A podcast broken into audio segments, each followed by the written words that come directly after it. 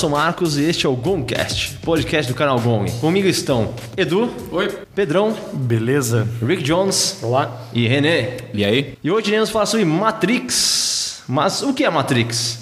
Infelizmente ninguém pode dizer o que é Matrix. Você tem que viver por si mesmo. Portanto, tome sua pílula vermelha e vamos ver até onde vai a toca do coelho.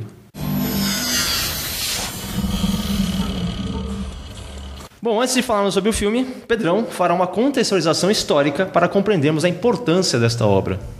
É bom, a gente sabe que o Matrix, quando foi lançado em 99, foi um sucesso total, né? Acho que uma evolução em tecnologia, acho que até o René vai falar muito a respeito disso, mas nós, como já senhores, né, que vivemos aquela época uh, de revoluções tecnológicas dentro do filme, eu pensei que a gente poderia separar um pouco a ficção da realidade, né? E foi atrás da, de como teria surgido né, a internet, essa questão dessas conexões, né, uh, uploads de, de programas para o cérebro, etc. e tal. A gente não tinha disso, né? O que acontece é que em 1960, nos Estados Unidos, surge uma rede chamada ARPANET, que foi uma rede uh, praticamente militar do Departamento de Defesa dos Estados Unidos, que contava com quatro computadores dentro de uma rede de escada, onde eles podiam uh, transferir arquivos entre uns e outros, né? E essa rede ao longo ao longo do tempo foi crescendo, né? Então, por exemplo, em 1900, isso foi mais ou menos no final da década de 60, 1971, a gente tem o primeiro e-mail mandado pelo Ray Tomlinson, que ele vai mandar aquela famosa série de cima do teclado, que é o QWERTY UIP, né, que é o Q W E R T Y U I O P. Né? Ele mesmo tem dúvidas, né? ele acha que ele mandou primeiro, pela primeira vez um e-mail com 1, 2, 3, 4, 5, 6. Né? Mas ele conseguiu finalmente mandar o primeiro e-mail. Uh, em 1971 vai surgir o FTP, né, que é o Protocolo de Transferência de Arquivos. Né? Depois, em 1981, a, o ARPANET agora conta com 200 uh, computadores que servem como plataformas de distribuição de sinal. Eram apenas quatro, agora são 200. Tá? Ah, em 83 vai surgir o famoso DNS, né, que é o Domain Name System. Então aquela coisa, gomcast.com.br, por exemplo, é um domínio, é um domínio, né? O que, que vai acontecer é que vai servir como uma tradução para aquele famoso numerinho de IP, né? O famoso 192, 168, 107, alguma coisa do gênero. E em 85 só que essa base vai se transformar em alguma coisa mais pública quando o Programa de Financiamento de Ciência Nacional vai pedir acesso ao ARPANET. O que vai acontecer é que vários estudantes, pesquisadores, né, vão atrás, acadêmicos vão atrás para começar a subir suas pesquisas, né, trabalhar com pesquisas. E o que vai acontecer em 86 é que a ARPANET vai contar com tantos pontos de redistribuição, né, ou terminais de comunicação, por exemplo, já são 10 mil, que os militares vão criar, criar o MILNET, que é o Military Only Network, que vai ser uma rede somente militar. Me pergunto se essa rede ainda existe até hoje. Acho que acredito que sim, né? Obviamente que sim. Em 88, né, como a gente não pode viver no mundo de flores, né, um cara chamado é, Robert Tappan Morris, ele vai criar o primeiro worm da história e vai derrubar 6% dos servidores do, da internet, né, desse, desse projeto e finalmente vai existir uma autoridade de números atribuídos da internet, que é o que vai dar aquele número de IP. Uh, só que o que, que vai acontecer? Isso vai estabelecer uma alocação de endereço de IP global. Antigamente era só nos Estados Unidos. Né? A gente tem que lembrar que, por exemplo, no Brasil chega em 88 a internet, mas não é para nós, meros mortais. Né? Uh, em, 90, em 90 vai surgir o www, finalmente. Em 92, o primeiro navegador chamado Viola www, né, para Unix. Em 93, o Mark Andreessen vai criar o Mosaic, que é o primeiro é, navegador multiplataforma que vai mostrar as imagens. Né? Em 94 são 2.500 servidores. O Netscape 2.0 aparece em 95, ele vai revolucionar com Java, JavaScript e applets, né, que são pequenos softwares que rodam um programinha, uma coisinha específica. Em 96 vai surgir o, Flash, né, pela Macromedia, né, antiga Macromedia, e o Google, né, o Google que vai desbancar tudo em 98. Interessante. Essa pesquisa, para mim, foi uma pesquisa bem nostálgica, né, René? A gente parava a pensar, Netscape, primeiro contato lá na, na tua casa, né? Tipo, porra, web crawler, né? Mandic, lembra? Mandic, era BBS, tem as questões das BBS e tal, né? Falando em Java aí, eu lembro até hoje, eu fiz colégio de técnico em processamento de dados. Ah. E eu lembro que na parte de programação, eu fui o único cara que apresentou um programa, é, um trabalho sobre alguma coisa inovadora, que estava surgindo na época, que eram as linguagens abertas, e era o Java. E eu tive que comprar um livro que custou uma fortuna e hoje não vale nada, não vale um centavo, porque o Java, obviamente, como já era aberto na época, ainda é, é, hoje. É, porra, muito bom, cara. Não, e eu fui atrás da, dessas plataformas, eu fiquei me lembrando tanto do Hotbot, Alta Vista, Webcrawler, né? Lycos, né? Que eu fui atrás dessa. de tentar entender como é que foi, como é que surgiu isso. Em 90 surgiu o Art, que era, é, foi o primeiro, o primeiro site de busca mesmo, mas não, que não tem nada a ver com os quadrinhos, com o, o personagem, né, o Art. Mas era uma coisa completamente difícil de você encontrar. Você, por exemplo, ia procurar Gongcast Matrix. Ele ia encontrar tudo de Gongcast, tudo de Matrix, mas ele não ia saber filtrar o negócio, que era muito interessante. E logo depois dele a gente vai ter é, outras ferramentas que vão trabalhar com essa questão de Web Search Engine, que nada mais é do que um programa de software que pesquisa na internet com base nas palavras que você designa e depois vão, vão, acontecer de você conseguir finalmente pesquisar sobre frases. Né? Em 94, quem vai conseguir fazer isso é o web, é o web crawler. Estou vendo a aranha ali no, no, no negócio e ele vai conseguir finalmente procurar uma frase inteira. Ele vai te dar o resultado de uma frase inteira. E o resultado para perguntas que você vai fazer, quem vai te dar essa resposta em 95 é o Alta Vista. É louco, é, só complementar você está falando, é. que a gente toma o Google meio como uma coisa. É a realidade que a gente tem, mas tipo, você pensar como é um troço complexo, pois como é. um troço foda de o Google funcionar bem do jeito que ele pois funciona. Pois é.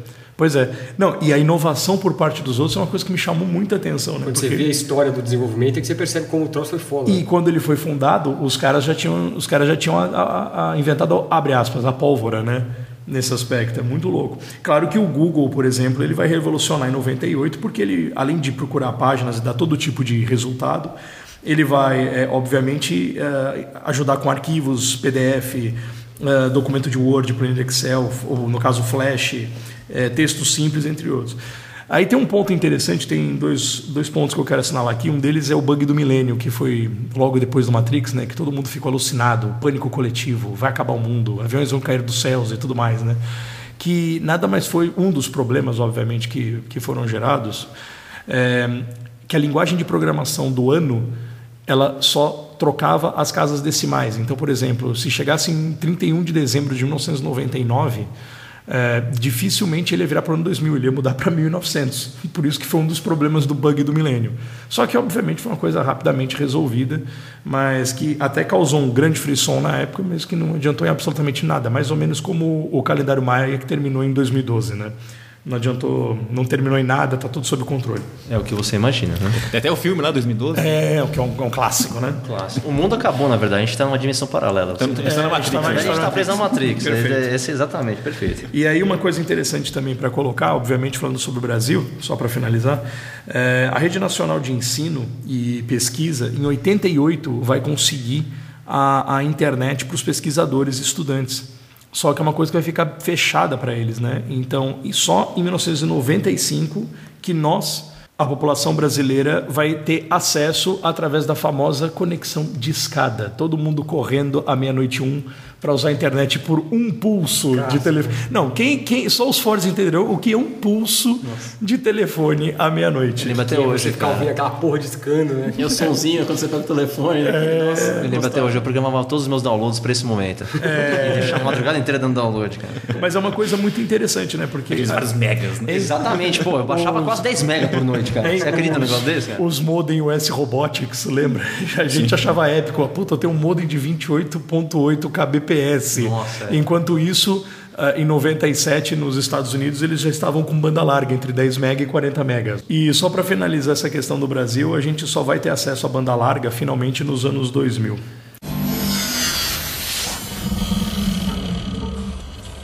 Bom, então a gente teve uma contextualização histórica né, sobre a informática, a era da informática fantástica quando chegou no Brasil aí, com internet de escada e tudo mais.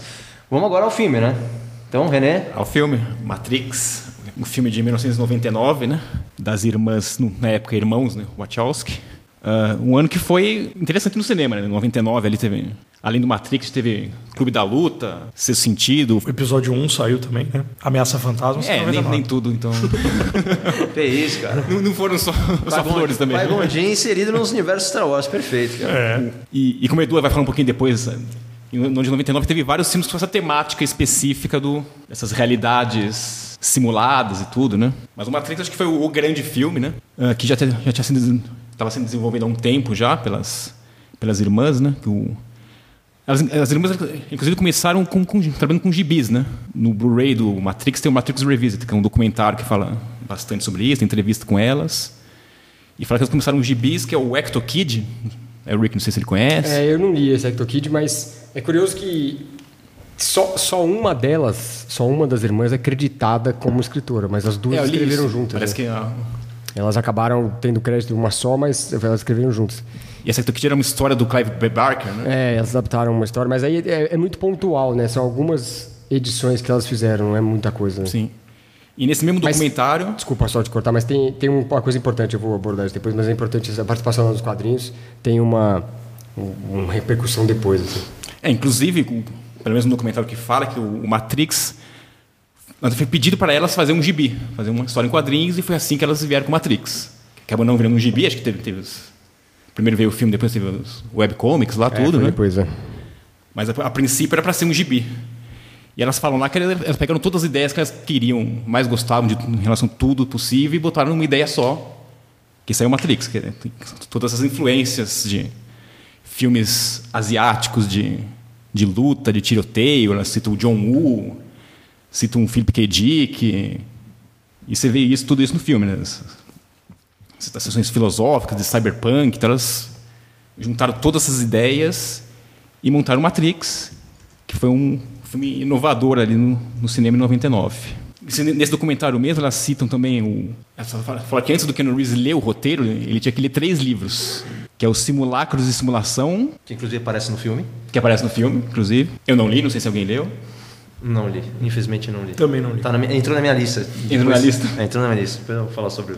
É, mas ele fala, quer dizer, do re- resumo que eu li, ele fala sobre símbolos, como os símbolos são usados, às vezes o símbolo se torna realidade em, em cima do, do que ele representa, às vezes, o que- o que- a coisa de verdade acaba ficando meio, meio esquecida. Então, Tem uma coisa interessante disso que eu até li alguém comentando, que a gente tem uma ideia geral de que o Keanu Reeves é meio burro, né?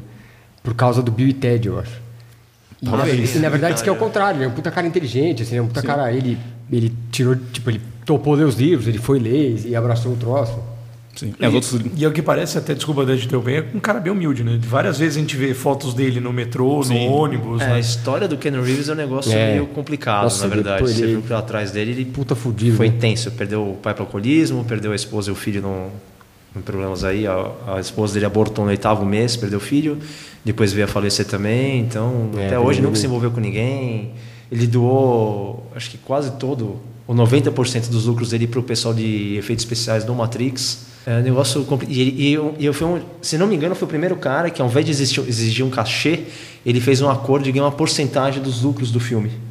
Não, acho que ele não Se foi, o deu bem, primeiro, então. não foi o primeiro Não cara, foi o né? primeiro cara? Bom, Não, o de citar- Jack Nicholson em 89 fez Ah, já isso tinha com feito? Batman. né? Olha só, é, não sabia. É que pra ele, ele vende- vendeu muito isso, porque ele, vendeu, ele ganhou muita grana com isso, e a grana acabou dando tudo, né? E depois ele e a irmã dele fizeram uma, uma organização, uma associação de, de doações, né? Então, muita grana que ele ganha fazendo filme até hoje, ele faz doações para um monte de gente aí. E é interessante que quando eles vão fazer o, o Matrix, é, a carreira dele está em baixa. Né? Ele surgiu bem no início da década de 90, fez vários filmes de sucesso, né, de ação, e depois ele começou a fazer... Velocidade Máxima. Velocidade Máxima, o, o- Como é que chama? O surfista lá? surfista? Caçador de emoção. Caçador de emoção. De aventura, de aventura. Sessão da tarde Caçador de clássico, emoção. né? É. E esse são da tarde clássica, exatamente. E aí depois ele escolhe, ele faz algumas opções de filme mais ou menos, né? Vai com John Mnemonic, que tá um filme bizarro. E aí a Que já, que tá- já era meio. Já era meio Matrix, né? Uma cadinha tanto que, cyberpunk ali. Eu li que quando vazou umas coisas que ele tava fazendo no Matrix, acharam que era um novo de John Mnemonic, porque tinha umas coisas de né, tecnologia, Sim, cyberpunk. né? E ele... Johnny Mnemonic, a história do Johnny Mnemonic do Philip K. Dick é um dos precursores do movimento cyberpunk, apesar de ter sido só gravado muito tempo depois. Tá? Pois é. E, e- e o Matrix meio que retoma a carreira dele, né?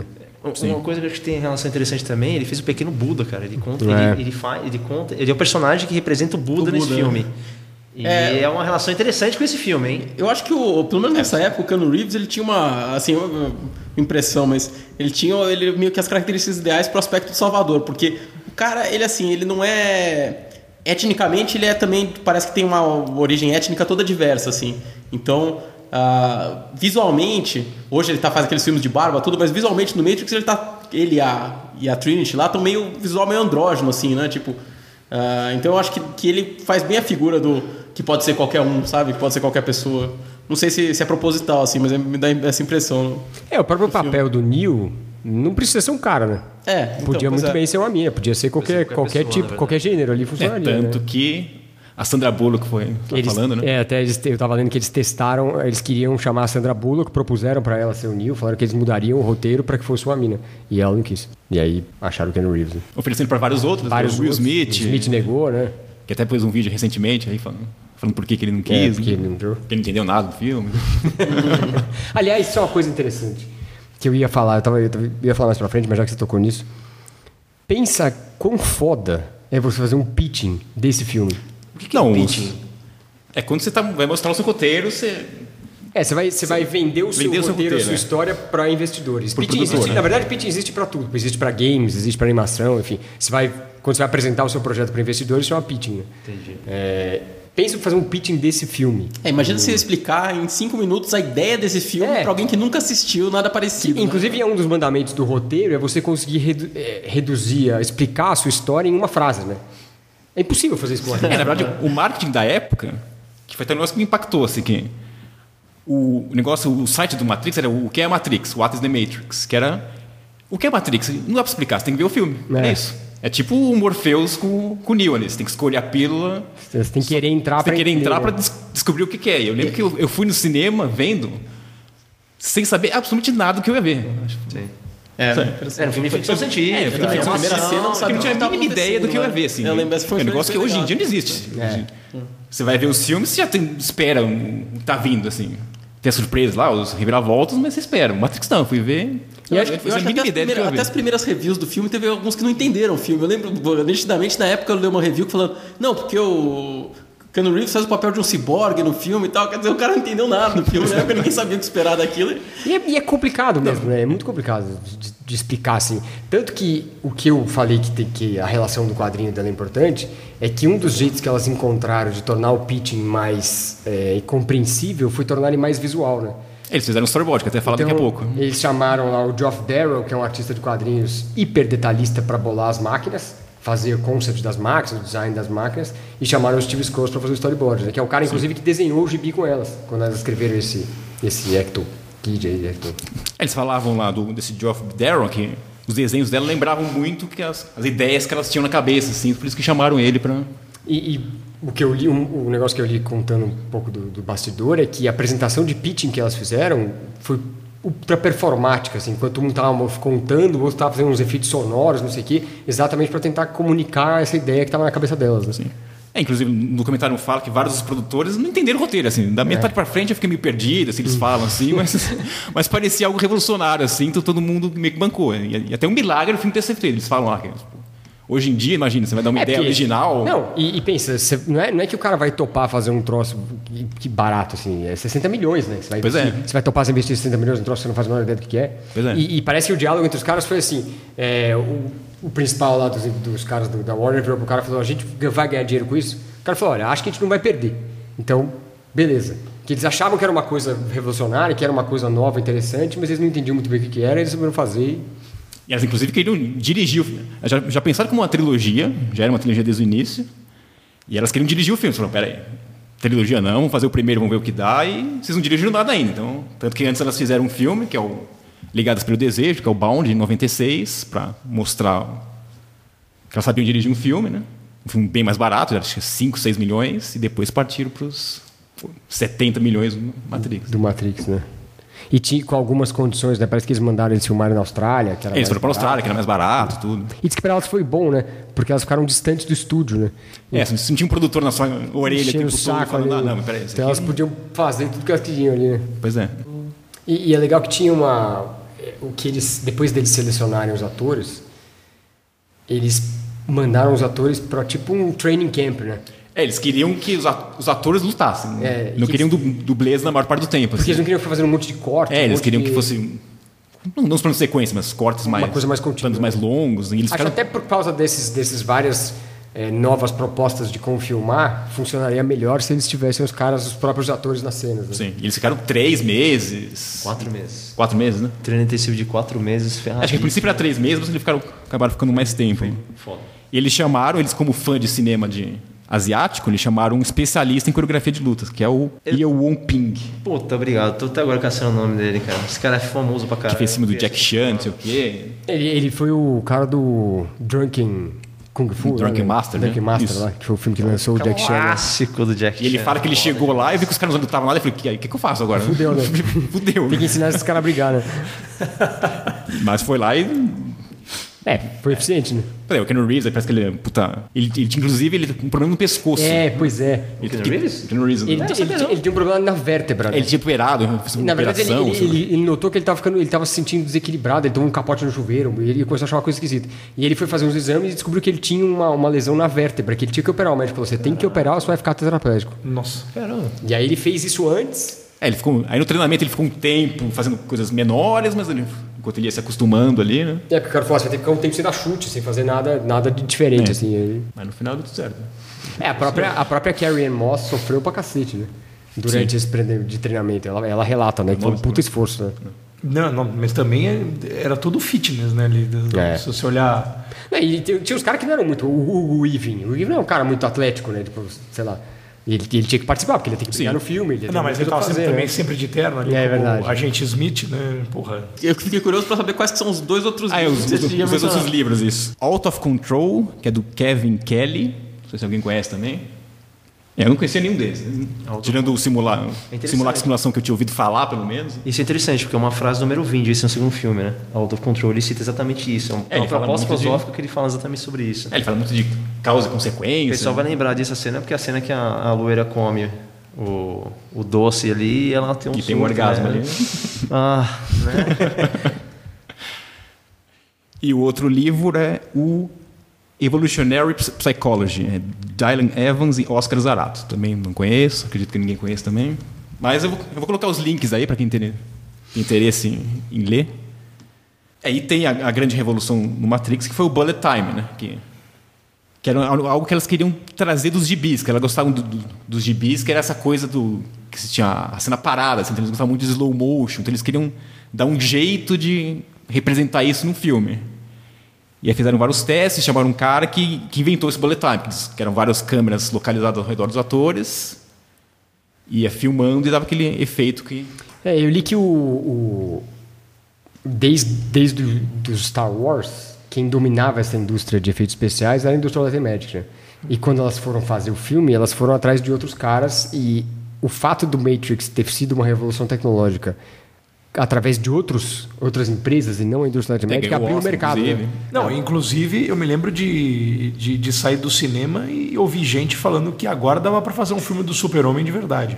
Ô, louco. Por causa da- do efeito especial É ele- do, do voo, né? Voa, né? E de certo modo eles fazem no terceiro. né? É, ele, ele voa com É o o super-homem contra o super-homem. né? É, literalmente. É verdade. Só, só queria falar uma adenda sobre o Ian Pin aí, que depois, e o, e o Ken Reeves, inclusive em relação a artes marciais, Reeves fica tão enlouquecido com isso que ele, ele passa a treinar artes marciais constantemente. Ele treina até hoje, jiu-jitsu no caso, mas ele treinou e ficou apaixonado pelo Kung Fu e Tai Chi Chuan, e depois em... cadê? É, o primeiro filme que ele dirigiu foi um filme de luta É, artes então, em marciais. 2013 ele lançou o filme chamado Man of Tai Chi. E quem é o diretor de, de coreografia é o Ian Pin. Tá. E eles estão juntos ali juntos. Cara, foda o filme. E, inclusive ele atua, ele, ele dirige e atua no filme. E levou anos para poder ser lançado o filme, porque ele queria fazer umas cenas de luta inovadoras que a câmera tinha um esquema de passar em volta dos caras. Quase a mesma cena do, do Bullet Time, de- da hora da Trinity dar o, o salto com chute e a câmera gira em torno, só que ao invés de fazer isso numa cena que ela tá parada, fazer os caras lutando e a câmera conseguir passar em volta e, e gravando a cena sem interferir. E quando você tá fazendo uma cena de luta, cara, é um negócio pirado, que os caras vão indo pra frente, pra trás, de um lado pro outro. E o câmera tem que saber exatamente o que tá acontecendo, senão dá uma merda. E o cara ele, desenvolveu um sistema, um equipamento para poder gravar essas cenas específicos específicos para esse filme. É, são, é um filme bem da hora também, inclusive. Pelo que eu tô vendo aqui, ele também di- dirigiu uns filmes que o pessoal deve estar mais familiarizado, que é o, o Kung Fusão, né? Clássico do, do Kung Fu. Parece que ele é o, diretor, o coreógrafo. E o, o Tigre e o Dragão. Sim, Sim, tá- Tigre e o Dragão. Ah, não, esse cara é. Meu, se eu começar a falar desse filme de Kung Fu que esse cara fez, a gente vai até amanhã aqui. É assim, o, Foda. Esse cara é foda. assim, o Matrix revolucionou, mas essas coisas da luta já existiam lá no cinema asiático, que era o Wutia que fala isso. É, tem dois, tem dois estilos de filmes chineses e é, um deles é mais artístico, que são aqueles filmes que os caras voam pelas árvores e tal, Que é tipo o pessoal voador, e tem uns que é mais voadoras, né? isso, exatamente. E tem uns que são mais pé no chão. A galera é, realmente tenta uma história é menos poético, por assim dizer. E ele faz os dois, né? Na verdade, ele faz os dois. Eu queria, Sim. esse cara é, é foda, é foda. Eu não digo, Matrix revolucionou, mas essas- essas lutas já existiam. Aqueles tiroteios insanos, eles citam John Woo. John Woo já fazia esses tiroteios insanos nos filmes dele lá em É, Hong Kong. acho que o que é revolucionário é elas trazerem isso tudo para um mesmo filme e, Sim. e dentro de um contexto. É, e juntar com filosofia. Então, com... que é o lance da filosofia, assim. Não é que existem muitos filmes que abordam a filosofia, mas a filosofia é Pois é. intrincada na história e na ação e não sei, e com a pancadaria, não tem tantos, né? E pegando coisas de cyberpunk, de filme asiático, quer dizer. É. Elas realmente juntaram tudo que elas gostavam e conseguiram botar num produto ali. E fazer um filme bom, né? Fazer um filme bom, sim. Porque podia ser uma bosta com esse tanto de, de, de coisas misturadas. Pois é. E, e eu, tava, eu tava vendo uma, uma coisa aqui falando sobre por que, que a Warner investiu nesse filme, por que eles toparam. E diz que eles estavam. Eles tinham uma percepção de que o público queria coisas novas no final do, do, do milênio, assim, que as sequências de filmes já estavam meio. Bons tempos aqueles. né? Não, pois é, né? É, é, quando termina o seu depois Eles, eles não estavam fazendo mais tanto sucesso. E um dos filmes que levou eles a pensar isso foi o Batman e Robin. Que é a quarta sequência, um puta lixo de filme, Nojo, cagou tudo, nojo, nojo. afundou o Batman no cinema, né? Mas eu pensei nisso, que foi uma das últimas franquias originais de, su- de sucesso, assim, É. que eu me lembro. Matrix. Assim. Matrix, assim. Eu fui dar uma pesquisada, sei lá. Tinha o Velozes e Furiosos, franquia de sucesso. Começou na original. época já? Não, que veio depois. Ah, tá. Veio depois do Matrix, eu digo. Uh, Piratas do Caribe não é bem original, porque é baseado num, brinquedo da Disney, né? Você tem o Avatar, que ainda não é franquia, porque só tem um filme, mas vai ter os outros, né? Mas tirando isso... A promessa do filme já está na Pois é. franquia. Mas tirando isso, é tudo continuações, Filmes de quadrinhos, né? filmes de quadrinhos, quer dizer, o último original mesmo É, é, então. foi um dos é- últimos, né? E muito por isso, porque a própria indústria parou, né? Os caras hoje em dia, eles têm muito mais. Eles se, se sentem muito mais seguros apoiando aquilo que já tem uma certa fanbase, sendo bom ou ruim, do que apostar num filme novo, num filme zero, né? E, e o próprio Matrix, quer dizer, teve as sequências dele, que acho que eu aqui e o Mar Marcão gostamos, né? Opa. A gente pode até discutir depois. Mas a maioria das pessoas não gostou muito, tiveram vários problemas. Os problemas são mais problemáticos realmente, mas não gostou, e acho que até por isso que meio que parou o Matrix. né? Sim. Teve o. Teve a sequência, e gente estava falando até antes que eles queriam fazer um negócio meio multimídia, né? Então, É, então então conversando antes sobre a transmídia. transmídia, né? transmídia, Transmídia. transmídia. E foi para interessante, né? Porque o, o primeiro filme é de 99, o segundo e o terceiro são de 2003. É, eles filmaram juntos, como se fosse um filme só, na verdade. E aí a gente Ah, tem, a gente É tem o livro que a gente vai mencionar depois, foi lançado em 2002. É, os jogos são de 2005. É, o Enter the Matrix é de 2003, que ele sai junto com o segundo filme. O né? jogo, você tá falando? É, o jogo. Ah, sim, é. O Isso, é. Animatrix é de quando? 2006? Não, ele sai antes do segundo filme. O Animatrix? Animatrix, Ah, isso. tá. Que são várias histórias, né? Isso, é. Aí mais uma vez as influências de anime lá, eles aproveitam e ah, vamos fazer uns nove curtinhas que acho que o Rick vai falar depois, né? Sim. Eu posso comentar também. Eu, eu gosto muito do Animatrix. É, do 2003 universo. o Animatrix, né? 2003. Ele saiu antes até do, do segundo filme, porque tinha duas histórias que eram, tinham ligação com o filme. Ah, é. Que ele ia contar, né? Que ia contar o, o que acontecia antes do, do segundo filme. Eu, eu- eu acho que tem muita coisa interessante no universo expandido aí de, de Matrix, tal, o Animatrix, por exemplo.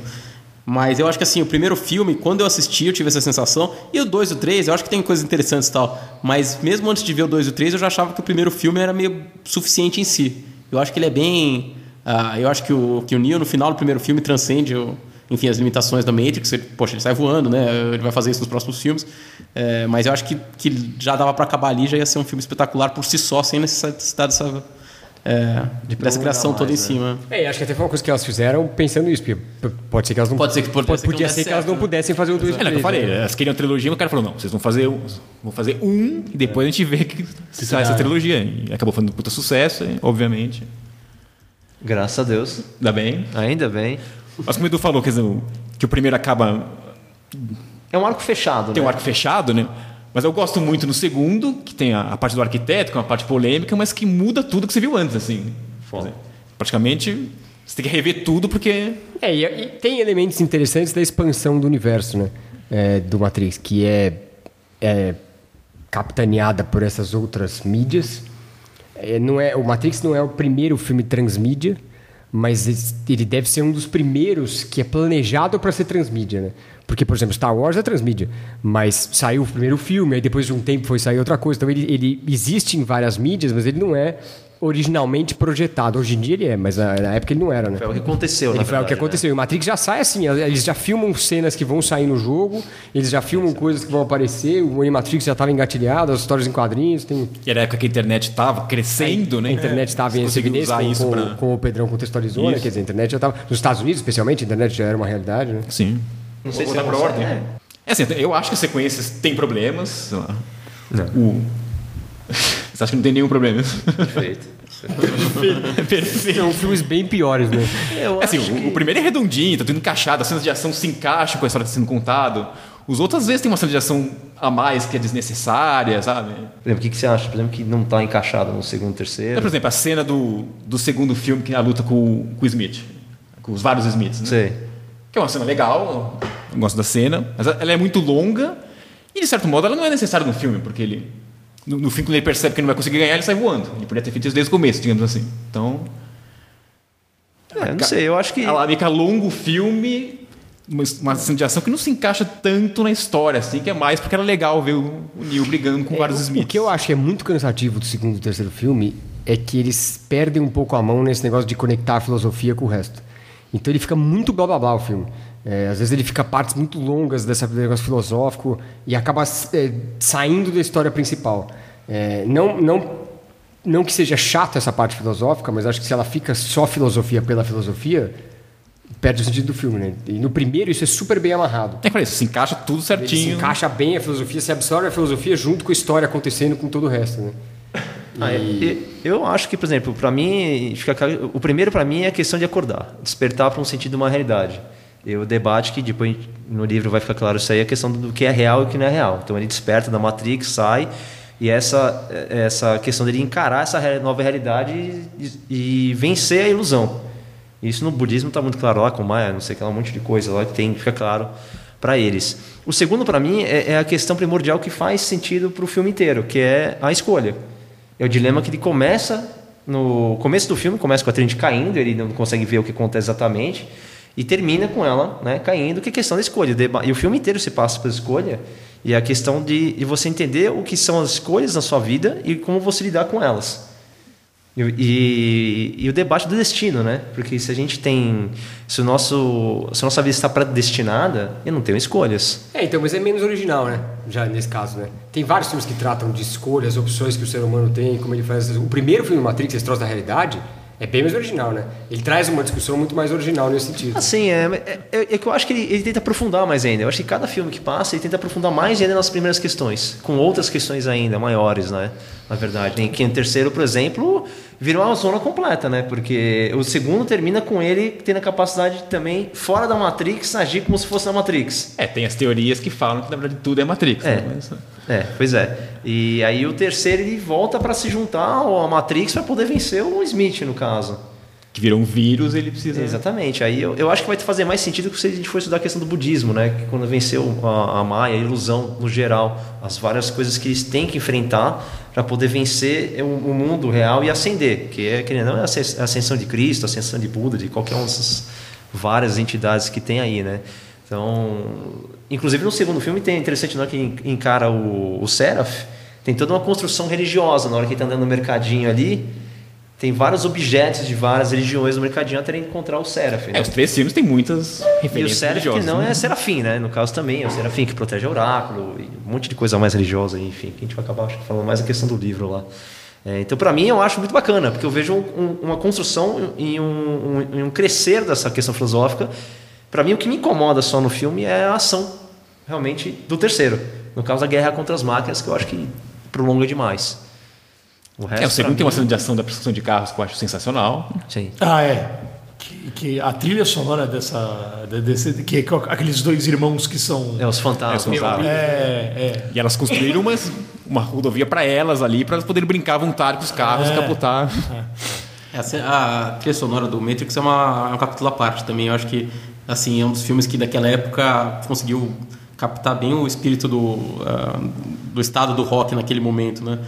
Tinha Rage Against, Rammstein, uh, Rammstein tinha Prodigy, Prodigy. É, então assim, né, essa mistura do, do, rock com a eletrônica que tal. Essa trilha sonora é a trilha sonora do filme do Spawn, que apesar do filme não ser grande coisa, é, também a... tem uma trilha sonora que pega bem o, esse é, esse espírito do rock eletrônico. Eu ia deixar época. a consideração final a trilha sonora do, do, do mas é realmente isso, porque você tem essa mistura do, da parte do rock mesmo, eletrônico, você tem um, um, rock alternativo, música alternativa, você tem inclusive um, um cara, um britânico, que ele, é, ele é chamado de Juno Reactor, que ele trabalha junto com o Don Davis.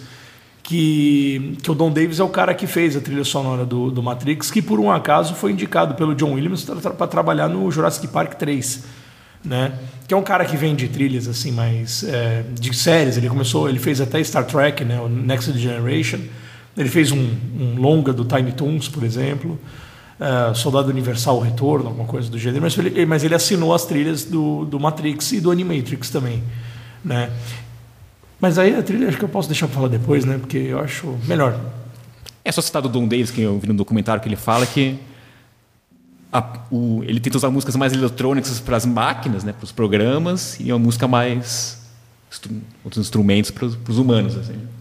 Apesar de que tem também um negócio que esse negócio entre máquinas e humanos vai meio que se fundindo no, na, no segundo e terceiro filme, principalmente. É. Assim, né? é, tanto que no terceiro a máquina assume que ela precisa do auxílio do Neil para vencer o Smith e, eles, e no final, Isso. tecnicamente, ela faz o funeral do, do Neil, né? É. A última cena é ela levando o corpo do Neil e, e, e você vê a posição ali o mundo Jesus das Cristo, né? Exatamente, o mundo das máquinas brilhando com luz, né? E no começo do terceiro é tem, tem os dois programas que com o amor fundem um programa que não tem uma função porque veio só pelo amor entre os dois. E eles querem salvar o, o programa porque os programas que não têm função são deletados da do, da Matrix. É. Né? é que é o que ela não consegue fazer com o o agente Smith, né? Porque ele vira uma outra coisa, né? É, ele vira um vírus. E aí ela tá precisa com... do Neil para poder tirar ele de lá, né? É, segundo a, a própria história lá, o, o, vampiro, o lobisomem, os fantasmas é. são exatamente que o Smith. É. é. que o Smith tem uma proporção é, totalmente diferente é. do, do resto, né? E, e, esses outros são aproveitados, né? O Merovision lá, Sim, ele aproveita esses caras para... É, eu acho que é, que é interessante isso, a, a ironia que tem nisso aí, né? Porque no Animatrix eles mostram como os humanos passaram a usar as máquinas que tinham inteligência e consciência como se forem meros objetos. E as máquinas se revoltam contra os humanos porque elas não querem ser exterminadas. E dentro da Matrix, a Matrix cria programas que são utilizados como uh, objetos. Mas os, esses programas também uh, desenvolvem essa ciência e eles também não se querem ser eliminados. Né? Daí eles rebelam contra a Matrix, que é o caso do, do Bem, E tem a teoria que o Neo é um programa também, né? Que o Neo, é que na verdade, no segundo, quando se descobre que todo negócio do escolhido é um negócio plantado lá. Plantado, né? Cíclico, né? É, então, cíclico. O Neo poderia ser um programa que também faz parte do, do controle. Né? O negócio do escolhido é um, mais uma forma de controle sobre os. Teoricamente, uh, teoricamente não, você disse que a, a, ou foi o Rick que disse que a Sandra Bullock foi. A princípio o Neil seria uma mulher, é isso? Não, não. Poderia ser. Era um cara, é, mas aí eles testaram alguns, convidaram alguns caras, convidaram o Will Smith, convidaram o Brad Pitt, o Leonardo DiCaprio, nenhum deles quis. Aí eles cogitaram a Sandra Bullock e disseram que eles podiam mudar o roteiro para ser uma mina, porque não impacta nada ser um cara ou uma mina. Né? É porque tem tanto elemento religioso aparecendo aí que essa questão do, de um, do elemento cíclico, que você está falando do New, ser um elemento cíclico, tem muito na antiguidade, né? É, essas, é a gente pode voltar ao nosso episódio de pós-apocalipse, né? Se, se, o cara quiser voltar lá e escutar, vale ficar a recomendação. É, é exatamente.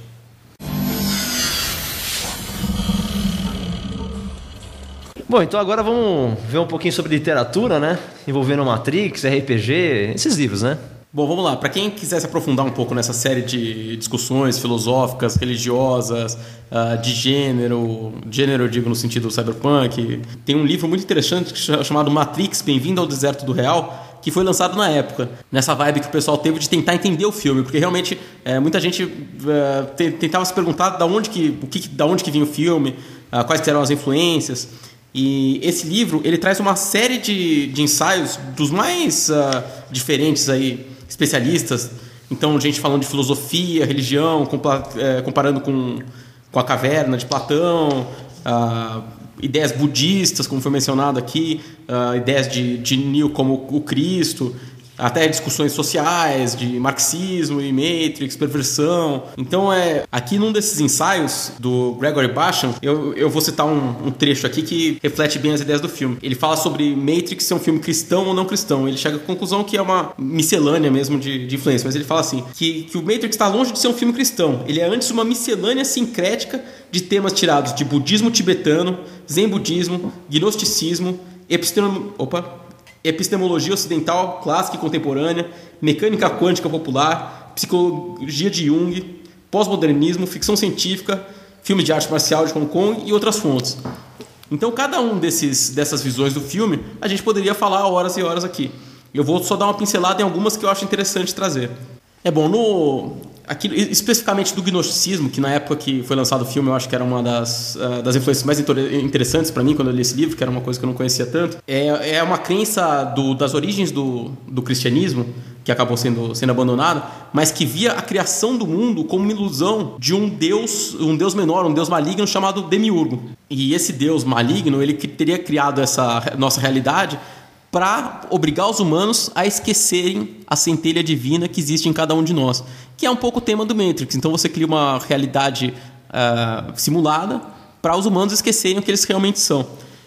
E para trazer um RPG aqui para não, não, perder o costume, eu queria citar um, um, RPG que tem exatamente essa temática, só que é um RPG de terror, que é baseado nas crenças gnósticas, que é o Cult. Ele teve é um RPG de terror que teve algumas edições bem diferentes umas da outra, e a gente chegou a jogar aqui, acho que todo mundo chegou a jogar a segunda edição. Uh, e agora o RPG já está na quarta, que também tem uma arte super interessante. Uh, super, ele é super visualmente baseado na, na obra do Clive Baker, aí, que a gente uh, mencionou, que é um grande escritor de terror. Aí. E ele parte justamente dessa, dessa visão religiosa, em que os personagens nesse RPG são humanos que começam a perceber que a realidade é uma fachada criada pelo Demiurgo e começam a, a acender a centelha divina dentro deles. E o Demiurgo é o, é o deus mal dessa, desse universo. E ele abandona o universo. Por isso, os humanos começam a perceber as fraturas na, na, realidade, na realidade simulada. E ao mesmo tempo, ele tem um inimigo que é o Astaroth, uh, que, que, que, representa o diabo, e começa também a querer destruir essa realidade, manter os humanos aprisionados. Então, assim, é um, é um RPG de horror super, com um tema super hardcore, assim. para quem gosta dessa temática mais dark, aí fica a recomendação de RPG, o Cult. Um outro RPG que eu queria mencionar aqui é o The Strange né? The Stranger é um RPG que peguei recentemente aqui, saiu para New Order no Brasil. E tem uma proposta que existem vários mundos. Esses mundos podem ser universos paralelos ou não, dimensões, enfim, entenda como você quiser, ele deixa bem aberto a ideia. E que os personagens se despertam para essa noção de que existem várias realidades e várias coisas são possíveis. E você pode passar de um mundo ao outro. E quando você passa de um mundo para o outro, a sua consciência que vai para ele. E ele apresenta, dentro desse do cenário, no caso desse RPG, é, vários grupos, agências que têm ideias opostas. Então você tem a ideia da, do computador quântico que vai é, destruir o mundo inteiro, criar um buraco negro, ou vai despertar todo mundo, isso vai criar um problema. Tem Cthulhu no jogo, tem Cthulhu. Tá? Quer dizer que tem Cthulhu, tem o universo específico do Cthulhu, tem o universo específico do, do, de cada um, porque ele trabalha com uma noção de egrégora muito interessante. Conforme as pessoas reúnem uma energia mental específica, criam uma ideia daquilo, aquele universo se materializa em algum lugar. E essas pessoas que despertam têm a possibilidade de ir para aquele universo e, trans, e transferir coisas de um para o outro. Então tem tudo, tem Matrix, inclusive. Tem Matrix, pode ter Matrix também. Então é um RPG muito bacana que deixa aberto para você fazer o que você bem entender. E eu achei uma ideia muito inovadora, muito interessante e inovadora, que é a ideia da ficha do personagem. Porque você faz um personagem e conforme você eh, translada de uma realidade para outra, você acopla uma ficha na outra. Então você tem uma ficha em um A4, normal, básico, como a gente faz, e se tem uma outra ficha na 4 em um formato landscape, né? lateral. E você dobra essa ficha no meio e ela cobre exatamente as partes de perícias, habilidades que representam você, a sua consciência, a sua vida naquele outro universo. Naquele outro mundo, enfim, que seja. Eu achei assim extremamente inovador. É do Monte Cook, é um cara que tem algumas ideias é bem presente no, no RPG, é, né? Um dos grandes designers aí de RPG, tanto dentro do D&D quanto com os próprios RPGs dele. É, então, e ele usa o sistema o Cypher System, né? o sistema Cypher que é muito conhecido aí pelo Numenera. É, na literatura, muito do visual do Matrix vem do, da estética cyberpunk. É, o grande assim, o grande inspirador da, da literatura da, do cyberpunk é o Neuromancer do William Gibson. E não só por ser cyberpunk, porque o cyberpunk teve outras origens além do antes mesmo do, do Neuromancer, mas tem uma série de referências do Matrix diretamente pro, pro livro Neuromancer. Ou coincidências, não sei. Então você tem a cidade de Zion, que tem uma, uma origem mitológica, né, na, na mitologia da, da religião. É o Ci- Sião, né? Sião. A- Que é o Sião, que parece que, lá. que pro cristianismo pode ser uma referência a Jerusalém. Ah, tem uma série de, de significados aí, né? Pro, É, se você for na Rastafari, fra- né? grande fraternidade branca, pode ser a nave que vai nos salvar a todos. Pois é. Enfim, os dois fazem referência a Zion. Ah, eles têm uma dupla de Rastafares, que é o Tank Dozer do Matrix e o Malcolm e Aerol do Neuromancer. Ele tem todo essa, esse visual de óculos espelhados, couro preto, ah, essa temática de inteligência artificial e toda essa coisa de plugar dentro de um mundo artificial também é, vem um dos principais fontes é do Neuromancer. Inclusive esses gêmeos aí que vocês citaram do Merovingian no Matrix tem uma referência do Neuromancer que é uma que são capangas quase idênticos de um mafioso lá do, do livro. E, e tanto o Neo que é o herói do Matrix quanto o Case que é o herói do Neuromancer tem uma, uma namorada mais guerreira, assim, que sai na porrada. É, e todas essas referências aí do, do comparações do Neuromancer, eles estão no prólogo do, da edição do Neuromancer pela Aleph. Então ele faz esse paralelo aí entre o Matrix e o Neuromancer. Mas o próprio William Gibson fala que o Matrix é mais parecido com o Philip K. Dick do que o Neuromancer. Né? Eu vi ele- É, tem, tem muito a ver, na verdade, porque o Neuromancer tem a ver com a estética cyberpunk, com essa ideia de você entrar num, no cyberespaço, ah, com essa coisa do, do, do hacker. Mas o Philip K. Dick trata muito mais dessa questão de realidades alternativas, Sim, da realidades simuladas. do o que é real, o que não é real, né? Tem até uma, um conto. tem- na verdade, tem vários contos do Philip K. Dick que tratam dessa temática. É, mas tem um deles especificamente que chama Fate of Our Fathers, a fé dos nossos pais, que trata de um mundo dominado pelo governo chinês, em que a população toda vive numa realidade alternativa porque eles são alimentados com alucinógenos obrigatoriamente o tempo inteiro. E o cara, na hora de ele compra drogas, só que a droga dele é anti-alucinógena. Então ele para de fazer efeitos alucinógenos, ele começa a ver a realidade como ela realmente é. Só que ele começa a perceber que cada pessoa vê a realidade como ela realmente é de uma forma diferente.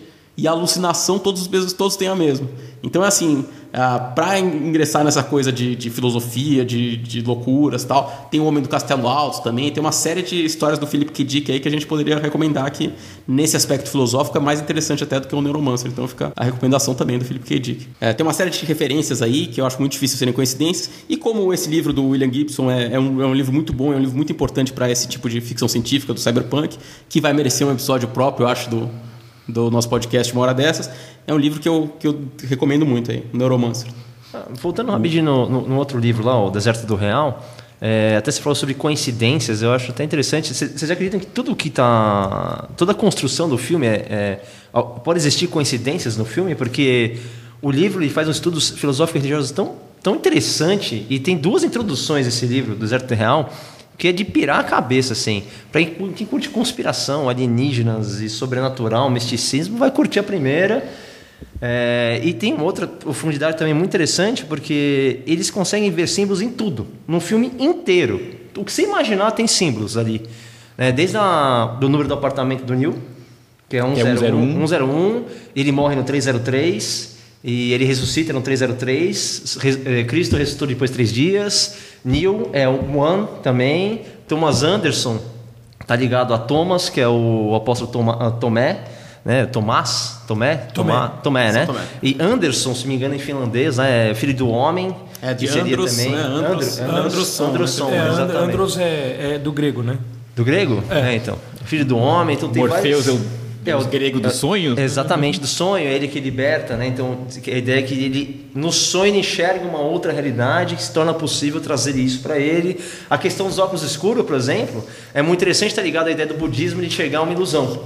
Porque quando você está olhando o óculos, por exemplo, se, se um pouquinho de vocês estão na minha frente tivesse um óculos escuro, eu veria meu reflexo. E tem toda a ideia sobre refletir. Eu preciso refletir, de pensar, de meditar sobre o assunto e, e não refletir a minha imagem, porque a minha imagem é uma ilusão, é um reflexo, mas também reflete a minha imagem atual. É um debate que tem no budismo de você libertar a sua imagem residual e ascender ao nirvana, né? Tudo mais, assim como o próprio Buda acabou deixando para trás toda a vida dele para poder sair em meditação, ou o Cristo também fez a mesma coisa lá. Enfim, todo é, o período de Cristo que não tem lugar nenhum também, depois ele retorna, né? Eu vi até uma comparação interessante sobre o Cypher, por exemplo, que a gente acabou não mencionando aqui. Um debate interessante sobre o Cypher que ele fala sobre ignorância, que ignorância é uma bênção, né? ele prefere voltar para a Matrix. Ele fala, não, que conhecimento que nada, pelo amor de Deus, cara, me deixa livre lá, eu quero, eu prefiro ser, uma, ser ignorante na Matrix do que ter conhecimento e ser livre. É, e, no, e no final do terceiro filme, quando tem a paz, eles deixam meio isso. Quem quiser ficar na Matrix, fica, e quem quiser sair, sai. É interessante isso do Cypher, que ele é, tem gente que nesse livro eles comparam ao Lúcifer, né? Talvez por isso, isso do, que eu do, falar, do Cypher. É isso que eu ia mencionar. Lúcifer, Cypher lá. Tem uma conexão com isso também, porque ele é seria meio Judas, que é o cara que trai, mas tem um, é, seria um antagonista também. Há caso. controvérsias nessa questão de É, Judas, e, e né? nessa. Ah, sim, sim, Eu acho que sim. uma, Há controvérsias. uma visão interessante para ligar com esse negócio do gnosticismo que eu falei é que o gnosticismo não trabalha tanto com a ideia de pecado, mas com a ideia de ignorância. Então, você tem um personagem que quer manter os humanos na ignorância, seria a representação do diabo nessa crença gnóstica que é um cristianismo primitivo, né? Exatamente. Ele liga o Platão, no caso aí, né? É, fala da caverna de Platão. Da caverna, né? Sim, Exatamente então- isso. Lá o grande pecado, o crime era a ignorância dos caras ali, né? É o cara que volta com a verdade e fala, não, peraí. Exatamente. E é muito interessante, porque volta de novo a questão do refletir e do reflexo, porque você não adianta se apresentar na verdade. Ele tem que encontrar a verdade por si mesmo, ou seja, ele tem- que refletir sobre aquilo encontrar a verdade. Porque se eu apresentar a verdade para você, você está tão imerso às vezes na Matrix, na ilusão, que você não vai acreditar em mim. É capaz até de se me matar. No caso, né? Pedrejar para defender a sua ilusão, manter a sua vida do jeito que está. E eu acho esse livro. Eles usam muitos espelhos nos, nos filmes, quer dizer, É, assim, então- assim que ele toma a pílula, ele, Exatamente. ele toca no espelho, que meio. Exatamente, tem toda essa alegoria no caso. Ele olha, ele vê o reflexo dele, está fracionado, inclusive que o espelho está quebrado. Sim. E aí ele começa a ver o espelho dele fundir, virar um espelho realmente, ou seja, o reflexo dele está partido, eram vários reflexos, se torna uma coisa só e se une com ele. Então aquilo que era uma ilusão, ou era uma imagem residual dele, se torna uma coisa só. E ele é engolido pela Matrix, no caso, ali dentro da ideia, né? Eu acho esse livro muito interessante, cara. Eu acho uma coisa que não tem nesse livro, porque eu acho que na época as diretoras não tinham passado por essa transição de gênero, é discutir o filme como a, a integração da identidade na transição de gênero. Que hoje, por causa talvez dessa coincidência, talvez não coincidência das diretoras é, terem, é, terem passado por isso, é, muita gente vê o- alguns símbolos do filme nesse sentido. Das pessoas, da pessoa tá- ter uma identidade fragmentada ainda, depois chegar num, num para a identidade real. Eu ia até falar isso, o Marco tá falando o negócio do óculos escuro, né? Tem muito disso que vocês estão falando, que são pessoas interpretando as coisas no filme, não são necessariamente coisas que foram colocadas Sim. por elas. Tem né? muitas teorias que são só isso, teorias. várias É, é por isso que eu perguntei se de repente não são coincidências, mentais, né? Por isso que eu até pensei se não é uma coincidência, Porque realmente o- foi tudo construído. Porque o lance do óculos escuro tem uma razão, né? Tem uma razão prática que é, foi escolhida pelos set, pelos designers de vestimenta, né? Que passa por esse negócio da identidade que eu tô falando. Do né? visual cyberpunk Uma das também. coisas que eles queriam, é, além do visual cyberpunk, mas eles queriam que os personagens não tivessem identidades absolutamente é, reveladas. Então o óculos escuro esconde o olho, né? Isso é identificável. É, então, identificável. E, e esconde o olho, esconde, ele tira um pouco, ele quebra um pouco desse negócio de você identificar a identidade. Ele só vai ver quem é o sujeito se eles quiserem, se o cara tirar o assim, né? óculos. É, que tá? é interessante falar isso, porque todos eles vestem roupa preta. Então, Então, você roupa vê, preta. te- no básico, todos são muito parecidos, que nem os, os agentes também, inclusive, É. né? São todos muito parecidos também, né? E, e ele cita até, é, ele cita até, eu estava vendo um- uma explicação que, tipo, em vários momentos eles surgem nessa realidade dentro da Matrix e aí rolava um questionamento, caras falando, pô, mas como é que ninguém se incomoda com isso e tal, né? E aí o fato da roupa ser preta, de ser discreto, eles não são chamativos, isso faz parte disso também, né? É uma coisa bem meio Black Ops até, né? Só concluir o livro aqui, eu acho o livro muito interessante porque ele tem para todos os gostos, né? É Assim, se você é um cara que curte um- uma filosofia religiosa, vai ter. Se você quer criticar a filosofia religiosa, vai ter. Então, tem, tem dois capítulos logo no começo que eu acho muito interessante, que um dos caras argumenta o fato de que o Matrix é um livro muito bacana, que ele abre a possibilidade de filosofia se atingir qualquer tipo de pessoa, para pensar sobre o- os dilemas da vida humana. E em seguida, um outro cara, né, um outro filósofo, menciona que isso não deveria acontecer. Que filosofia? Para filósofos. Não é qualquer pessoa que tem que ficar debatendo, porque os caras vão falar um monte de merda e não vai chamar lugar nenhum, na verdade, né? Ou seja, tem, tem de tudo no livro, eu acho muito interessante. E, dando continuidade, eu achei muito bacana sobre esse negócio de surgir na Matrix, que no Animatrix, um dos episódios do Animatrix, se passa num lugar que parece ter um problema, né? Uma falha na Matrix, né? Sim, que é uma casa que fica meio Meio abandonada, né? mal, mal assombrada, eles falam, né? E tem uns negócios que ficam voando. E as crianças começam a brincar no lugar, né? E eu fiquei pensando exatamente nisso quando eu vi o episódio. Pô, os caras surgem do nada. Imagina, você tá andando, surge um maluco ali. É. E, e é uma coisa interessante esse negócio, porque eles usam esse trânsito da Matrix para explicar as coisas que não são explicáveis da nossa realidade, né? Tipo fantasma, alienígena, essas coisas que são... Completamente naturais, normais, que existem. certo? Atlântida provavelmente seria uma falha na Matrix. Exatamente, lógico. E é interessante, é muito louco, né? Tipo, é um jeito muito interessante de Explica explicar. até o né? déjà vu, né? Déjà vu. Déjà vu Porra, explica. puta bem louco, né? Eu acho que, quanto a essa questão de ser coincidência ou não, eu acho que os filmes são tão cheios de referências propositais que você pode também acabar enxergando referências onde elas não existem. Então ele dá essa sensação de que tem muito conteúdo para você absorver, você não consegue absorver tudo, e como você sabe que tem várias referências de várias religiões, várias correntes filosóficas, você acaba achando que tudo é uma, é uma referência, e nem tudo é. O- até nesse livro, o Gigi que faz uma. que tem um, um ensaio nesse livro, ele faz uma comparação falando que o Matrix é um teste de rocha, aquele teste da filosofia que você mostra uma série de manchas pretas no papel branco e cada um enxerga o que quer lá. Cada um vai enxergar uma coisa que diz respeito a você. Então, se você é religioso, você vai ver pelo lado religioso. Se você quer fazer uma crítica social, você vai ver por esse lado. E, a- e até porque eles, elas não dão respostas no filme. Ficam muitas coisas em aberto. Merovíndio, o que que é o Merovíndio? A gente não sabe. né? Nem no que que é. filme e nem fora dele, né? E nem Elas fora. São super, elas não falam muito, É, elas não. não. dão muita entrevista, né? Não tem muito... É por isso que eu acho que o final do, do, do Neo ficar explicitamente na posição de Jesus, eu, eu não gostei tanto, porque eu acho que quando estava em aberto, tinha todas as possibilidades. Daí eles fecharam meio que numa nesse final. Apesar de que eles deixam muitas outras coisas em aberto. Tem a teoria que eu escolhi, na verdade, é o Smith. Por tutates, hein? Vou, vou colocar o link, o link aí do vídeo no YouTube, vocês Da verem teoria? depois da teoria. Bom, então vamos agora ver como foi o, o Matrix nos quadrinhos aí, nos gibis. É, a, a relação das irmãs com quadrinhos, como o René citou mais de uma vez, é, é muito próxima, né? Assim, elas sempre gostaram de quadrinhos, sempre leram quadrinhos. Elas é, escreveram quadrinhos na década de 90, antes de... Final da década de 80, começo da década de 90, né? Antes de, de pa- partir para o cinema. O Matrix originalmente era uma história em quadrinhos. Então, era natural que os quadrinhos fossem aproveitados nesse transmídia, né?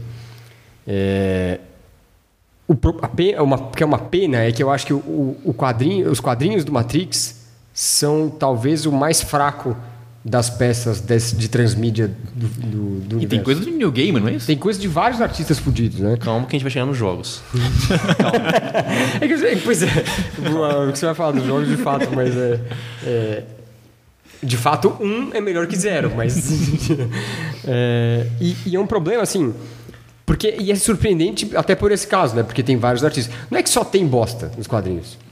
Mas tem muito, é muito, muito pior. Assim. Se você considerar o, o Animatrix, vou falar já do Animatrix em breve, é, mas a contribuição que o Animatrix dá e a qualidade que o Animatrix dá, se você considerar as próprias animações, então o Animatrix próximo a outras animações, é um puta produto. As histórias em quadrinhos do Matrix, em comparação a outras histórias em quadrinhos, é uma bosta, assim. É, uma- é- é muito menos interessante. Mesmo tendo algumas das histórias... Tem uma história que é escrita por elas, que é desenhada pelo próprio Geoff Darrow, que é o cara que fez o concept art, que não é tão ruim, assim. Mas tem várias coisas que não são muito quadrinhos também. né? Tem as coisas meio de ensaio, meio que um texto, com as imagens. O Bill Sienkiewicz desenhando. O Bill Sienkiewicz, que é um mito, né? O cara é um animal e a contribuição dele no gibi é uma coisa normal, assim, perto de outras coisas que ele já fez. Será que não é proposital? Até estava mencionando, conversando É, sobre isso tava off, falando isso. off ainda, mas será que não, Não é sei se é proposital isso? propositalmente uma bosta. Não Eles sei, pegam uns caras mega fodas pra fazer um negócio e de repente sai um negócio completamente diferente do que eles faziam antes, né? Mas por que seria proposital? Não sei, cara, pra ser realmente um negócio que não vai atrair ninguém, quase ninguém. Não, eu acho que não faz Mas por que, menor é, por que alguém faria isso? Eu acho mais provável os caras terem simplesmente contratado um monte de gente boa pra fazer um negócio foda, mas talvez o pessoal não tivesse interessado em tão imerso nesse universo. Eu, eu acho que foi proposital exatamente por causa disso, porque assim, dentro da ideia do conceito do Matrix, não é qualquer pessoa que acorda, que desperta, que vai ver essa realidade e vai querer sair, inclusive. Então, pra mim, parece, porque eu não quero acreditar que os caras simplesmente resolveram do nada. Ah, não, eu faço os mó New Game, vou fazer um negócio mega foda, mas escrever uma merda aqui, o outro desenhista é mega foda. Eu, eu acho que é mais uma Fazer questão uma de, cozinha aqui. Os caras os caras de aproveitar mal. também, tem. Acho que é uma questão de aproveitar mal a mídia. Mal projetado o negócio. É, é, porque E era uma webcomic, né? Essas histórias em quadrinhos todas surgiram na internet, são todas webcomics. É gratuito? Como é que gratuito no início e e não sei se tinha que ser membro do site, sei lá, mas era, você não pagava por isso. E aí depois eles compilaram essas histórias em quadrinhos em volumes impressos e tal. É, eu lembro que eu li uma parte delas online quando elas estavam saindo, e depois eu fui ler a parte impressa.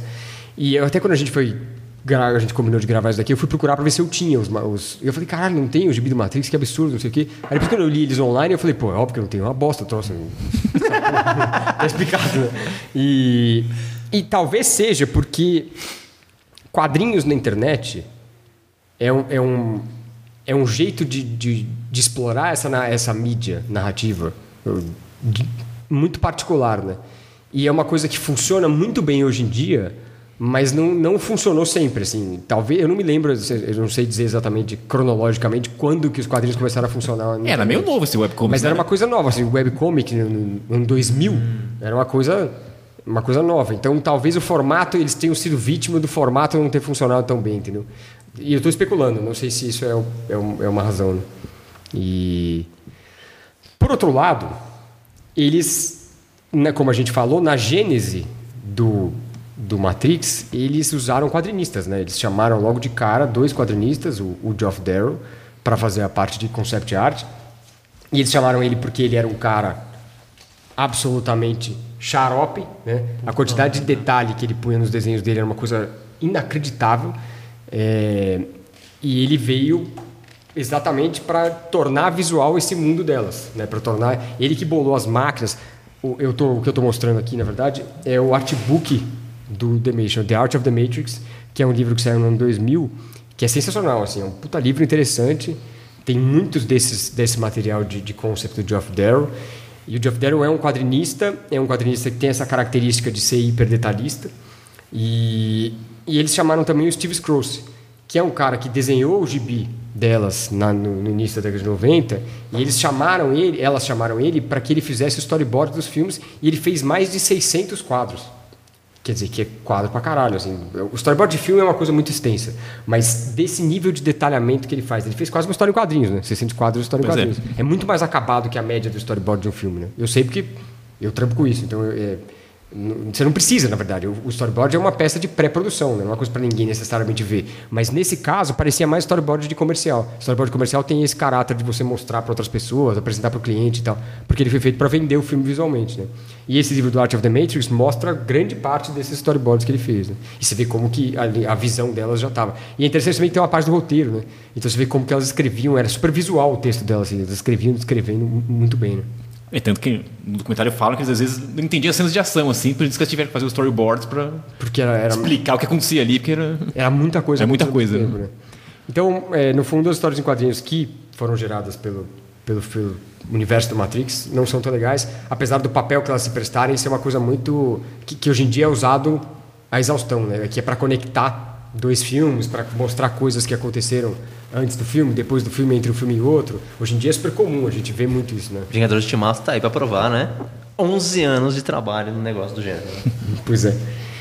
É, O Geoff Darrow é um cara que é extremamente detalhista, o- o- a linha dele, o trabalho de linha dele, né? Puta trabalheira do caralho, detalhado demais. E, e ele tem algumas obras que são muito características que foram lançadas antes do filme Matrix. Então, em 90, ele lançou o Hard Boiler, que é uma história é, escrita pelo Frank Miller e desenhada por ele, que foi publicada pela Dark Horse em três partes e ganhou o Eisner em 91, que é o, o Oscar dos quadrinhos. É, e é, é muito louco e, e eles- ele- o Oscar que ele ganhou, inclusive, foi pro, pro time, né? Criativo, artista e escritor. Ele tem uma premiação que é isso. E é a história de um cara que é um investigador de, de, de seguros, ele investiga fraude de seguros, e lá para as tantas ele descobre que ele também é um ciborgue homicida. Olha o Blade É, Runner. e que ele coleta é, né? De que É, ano que esse, impostos. de que ano que esse quadrinho é? De 90, Ah. 1990. E, e ele é meio que a salvação dessa raça robótica. Tem, tem toda uma história de, de- de- de- dos humanos com os robôs e ele não é bem humano.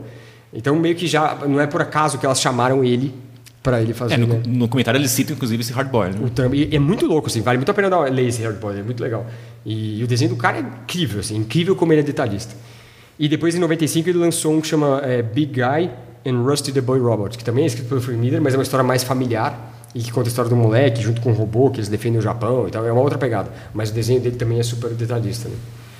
E, e ele é um cara muito, muito interessante, o Geoff Darrow. assim, ele tem produções muito loucas, tanto que o gibi autoral dele, que é- ele escreve e ele desenha, chama Shaolin Cowboy, que é um monge que sai do monastério dele e começa a transitar por um mundo, ele não especifica que mundo que é esse, e ele passa a lutar com várias ameaças que surgem no caminho dele, a- é, é estabelecida uma recompensa pela cabeça dele, e todo tipo de personagem bizarro vem atrás dele para tentar capturá-lo, né? E ele é uma, é uma série que vem saindo de tempos em tempos, já foi publicada pela Dark Horse, foi publicada por um, título- um- um título específico, lá, uma, uma editora específica, e a última saiu em 217. É ultra violento, é irônico, é super crítico, ultra detalhado e, e absolutamente maluco. É absolutamente maluco. 2017. 2017, isso. O que, que eu falei? 217. É, revolucionário, mano. Revolucionário. E... Mas é muito louco, assim. É um gibi só lendo pra ver. Assim, vou citar um exemplo. Tem uma hora que ele é atacado por um tubarão gigante em terra, terra firme. Vem um tubarão gigante lutar com ele. E ele luta com esse tubarão com duas serras elétricas presas por um bastão que ele vai manipulando conforme ele está lutando e destruindo tudo. É absolutamente maluco. Na última, nessa última série de 217, O 217. é, ele luta com um porco. Tem um porco que tem umas, umas armas, uns troços loucos, tem outros bichos. É muito retardado, mas é muito louco. E o desenho dele hiper detalhado e tal, é, é- vale muito a pena quem, quem gosta, quem curte esse tipo de coisa, é, é interessante. Ele toma ácido. Não sei. ou não sei se ele toma ou se o cérebro dele já é doente, né? Acho que não. No documentário eles até citam que quando ele vinha, eles, eles viram, ele o desenho, o pessoal que não conhecia ele viu o desenho dele e falou: esse cara deve se tomar ácido, exatamente isso. E chegou um cara ali Ele é caretão, tranquilo né? ali, é, ele é caretão. de boa.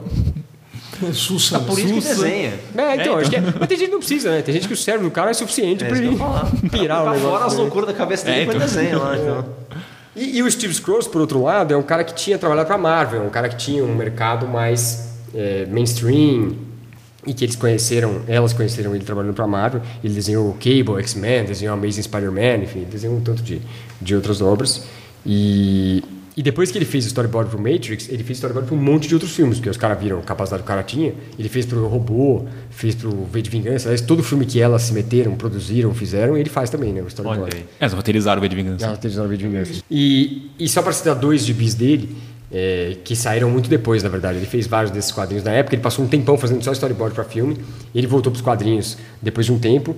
Em 2015 ele fez um que chama We Stand on Guard, que é escrito pelo Brian K. Vaughan, que é o cara do Saga, é, é o cara do Y, The Last Man, que a gente citou no episódio do Pós-Apocalipse.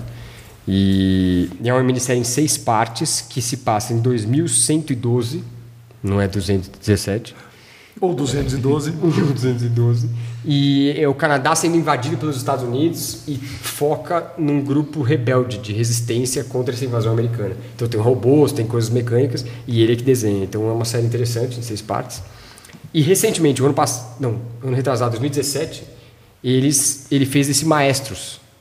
Ah, Que você leu, inclusive, Tem, né? tem resenha desse, desse gibi no canal. gente. Tem lá no canal, é, que é uma série em sete partes, também absolutamente doida. Esse aí ele escreve e desenha, e é muito, eu achei muito boa, achei super interessante, é engraçado, é, conta a história de um... O maestro é uma figura, um deus, né? Ele tem poder, é um, é um mago com poder divino de uma Entidade realidade. cósmica, na verdade, né? Entidade- Ela que criou toda a realidade. ela- e é um cara que é um, é um cargo, né? O cara exerce isso por um tempo. E no começo dessa saga, matam o maestro principal, a família do cara inteira, não sei o quê.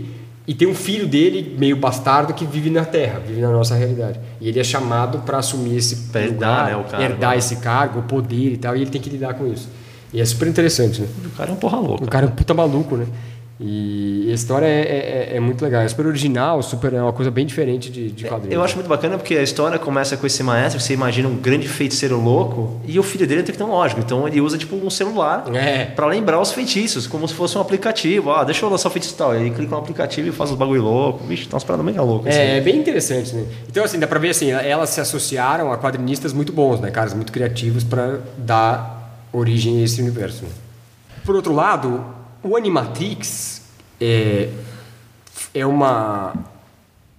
É a, é a mesma coisa que tenta fazer uma parte do que os quadrinhos fizeram, só que no formato de animação. E ele é muito mais bem amarrado, muito mais bem produzido. E elas foram muito inteligentes. Uma das grandes influências que elas citam são os animes japoneses. Né? O Ghost in the Shell, por exemplo, é citado como uma das grandes referências para muitas das opções que elas fizeram. E quando elas foram fazer o Animatrix, elas chamaram vários dos diretores, produtores, animadores de anime. De- então não é por acaso que vários dos, das, dos curtas têm esse visual. Na verdade, são é, nove histórias curtas e, e cada uma delas aborda um, um aspecto desse universo. Então eles usam os desenhos animados tanto para contar o que já aconteceu, como para fazer algumas conexões. É, os dois primeiros episódios lá, que são o Renaissance, Second Renaissance. Second Renaissance, Parte 1 e 2. parte 1 e Os 2. três primeiros episódios fazem sentido com os filmes. Porque o Second Renaissance ele conta a história de como aconteceu antes a Matrix. O segundo é do Osiris, O né? segundo é do Osiris, não- E o terceiro é do Mouse. é o do, é o do Kid, né? É, do Kid, que é do Mouse também. É. É E, direto e eles contam como que aconteceu isso, né? Como que, como que houve essa transição do nosso mundo, do jeito que a gente conhece, para esse mundo do Matrix, dominância das máquinas e tal. E é animal, né? Assim, a, a- a sequência animada, a qualidade da animação, a qualidade dos roteiros. A maior parte dos roteiros é, tem participação delas, é escrito por elas, né? É, eu acho que o, o Ghost vale citar também como influência do, do Matrix, que assim, ele tem só não só uma temática é, um tanto parecida, assim, essa coisa de inteligência artificial, mas também um visual do, do Ghost in the Shell. Tem cenas de ação, aquela cena do famosa do Matrix em que ó, eles fazem uma batalha de metralhadora no meio de vários pilares, os pilares vão sendo destruídos. Eu acho que tem uma, uma cena no Ghost in the Shell que, é- que lembra muito. Acho que você É, no YouTube você é. acha isso com facilidade. Tem mesmo. Eu acho interessante porque esse primeiro episódio, Second Renaissance, ele vai meio que contradizer o fato de ser duas de Matrix, tudo ser Matrix, né? Que vai contar a história de como você chegou à Matrix. Olha aí, olha aí. Quebrando uma conspiração, só quero dizer isso. só quero dizer isso. Não há coincidências. Mas quem encontra no desenho, acho que é um. Ele cita no começo, né? Um, que ele chega numa mulher que faz É. parte do programa, que, ah, eu vou contar a história de É, tal é coisa. uma, né? tem uma host, né? Uma host, né, sei lá. Uma apresentadora, né? É uma apresentadora do que, que faz essa conexão e ela interage, inclusive. Várias vezes ela comenta né, o que está acontecendo. Ela que narra, né, aliás. É, então, além desses dois, tem o Kid Story que vocês falaram, que tem a participação dos atores, né? É o único que aparece o Neil. É, então é uma coisa muito bem integrada. Por isso que o Transmídia foi uma coisa muito bem feita, né? Eles, os atores Esse tem a Trinity, se me engano, ele conversa com a Trinity ou não? Porque tem a Trinity A Trinity tem, no tem outro episódio do filme do ar lá, do Detetive. É, exatamente, é. E, e, e são, são filmes curtos, as sequências curtas, super bem animadas, né? Puta animação fodida. Pesadas, adultas, né? É, tem esse lance também de você usar animação de forma adulta, né? De forma para um público adulto. É, é muito bem, bem trabalhado. O Animatrix é muito bom, assim. Ele funciona... Como, como animação, ele funciona super bem. Assim. Se ele não fosse uma conexão do filme, então, se não tivesse a história toda, ele já ia ser muito louco, né? E cada curta tem um formato diferente, uma, uma forma de animação diferente, um estilo diferente. Tem uma né? linguagem diferente, tem um estilo diferente, porque é feito por caras diferentes, né? É, o estilo de cada diretor tá ali, né? Cada diretor tem uns que são mais, mais ocidentais, menos ocidentais, né? Tem uns que são bem orientais né? nas soluções visuais, né? É, tem aquela que a, inclusive tem aquela que a mina luta com um cavalo, que é espetacular também, que é bem oriental mesmo, tipo Japão feudal ali, muito bacana. É. Gostei bastante disso aí. E tem um que eu achei que pirado, eu não sei se é o último. Acho que é o não. Ma- Matriculated lá. o- Cara, que me lembrou Ion Flux. É, é, é, é, é ele. É ele mesmo. É, é, então. É, Nossa, faz muito sentido, cara. ele mas aquilo é droga pura, né, meu? Droga pura. É total, é total. Loucura, várias cores loucas, os caras viajando. Mas eu achei que ficou interessante porque são humanos que vivem fora de Zion, né? Porque eles vivem no, no, no térreo, na terra, né? Na planície, eles têm uma casa ali, cara. As máquinas invadem a casa no- na animação ali. Eles querem trazer as máquinas pro lado deles. É, então, eles né? controlam algumas máquinas, tomam controle e essas máquinas lutam a favor deles ainda. Caraca, eu achei muito piraço desse. Eu, eu gosto bem daquele Detective Story. que é meio noir, né? É, É, que você tem agora. Que é o que tem a Trinity, que é o que citou, tem a Trinity lá também. Tem a Trinity. Eu acho que esse é muito bom, assim. Tem, enfim, são vários caras diferentes dirigindo. E, e, e, e a equipe de produção toda é, é de anime, né? Assim, o designer de personagem, os caras que fazem cenário. Então, é foda, assim. É uma, é, é, é uma puta peça bem louca de produção.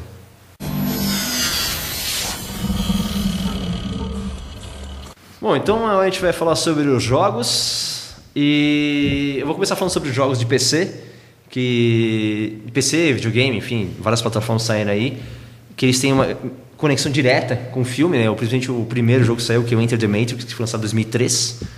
E foi lançado depois dos dois filmes ou entre um filme e outro? Entre o segundo e o terceiro, porque ele tem filmes do segundo, né? É, ele acho que foi meio junto com o segundo, né? Porque você joga meio que uma história paralela do segundo filme, né? É, então, nesse jogo, é, é, o jogador vai escolher controlar ou a Niobe ou o Ghost, e você vai seguir a história deles, exatamente o que eles fizeram, vivenciaram durante o segundo filme. O Matrix Reloaded, no caso. Então, e tem várias ações, assim, que você tem a cena que os dois estão juntos, e conforme você está escolhendo jogar com um ou com o outro, você está na mesma cena numa posição diferente. Bom, na cena da rodovia, é a cena que o. Quem lembra do filme é a hora que o Morfeu tá lutando contra um agente em cima do caminhão. Sim. E a Niobe chega com o carro. A Niobe e o Ghost chegam juntos com o carro na hora que ele cai do caminhão e salva eles lá. Né? No jogo, você, ele tem a cena que estão chegando lá naquele lugar. Então eles estão tretando com um monte de gente também. Se você escolhe jogar com a Niobe, você pilota o carro. Se você escolhe jogar com o Ghost, você está em cima do carro fuzilando a galera né, os, os possíveis agentes que vão surgir aí. Né? É, foi um jogo bem interessante porque tinha uma, é, opções de jogabilidade inovadoras, que era a ideia do bullet time no jogo, que para mim foi algo fenomenal. Eu chorava e dava risada poder ficar tudo em câmera lenta. É, de uma- de bala. Tinha aquele Max Payne também, né? Max mais. Payne veio junto antes? Eu não lembro quem- Eu não lembro, Max Payne. cara, porque eu fui ver esses jogos depois só. Eu lembro que comecei com Matrix, tem coisas espetaculares no jogo. Hoje, se for olhar o jogo, você, obviamente você vai falar, meu, que merda é essa, né? Mas na época foi extremamente espetacular, inovadora. E o mais interessante é você ver um, um desdobramento da história do filme dentro desse jogo, né? É, as cutscenes foram filmadas com os atores do filme, né? Com a Jada É. Pinkett Smith lá, tudo. Exatamente. Então, todas aquelas coisas que você deduz que a Niobe e o Ghost fizeram durante o filme acontecem no jogo. Bom, o segundo jogo que foi lançado para PC e várias plataformas foi The Matrix Path of Neo, foi É de, só- de 2005. Só um adendo, o Max Payne veio antes, né? Max Payne antes, né? 2001, o jogo do Matrix 2003. Olha só. Então o Bullet Time já existia. Quer dizer, o Max Payne pegou do primeiro Matrix, Pegou do fez filme, né? Filhos da do puta. primeiro filme. Tá vendo? Não há coincidências, não há coincidências.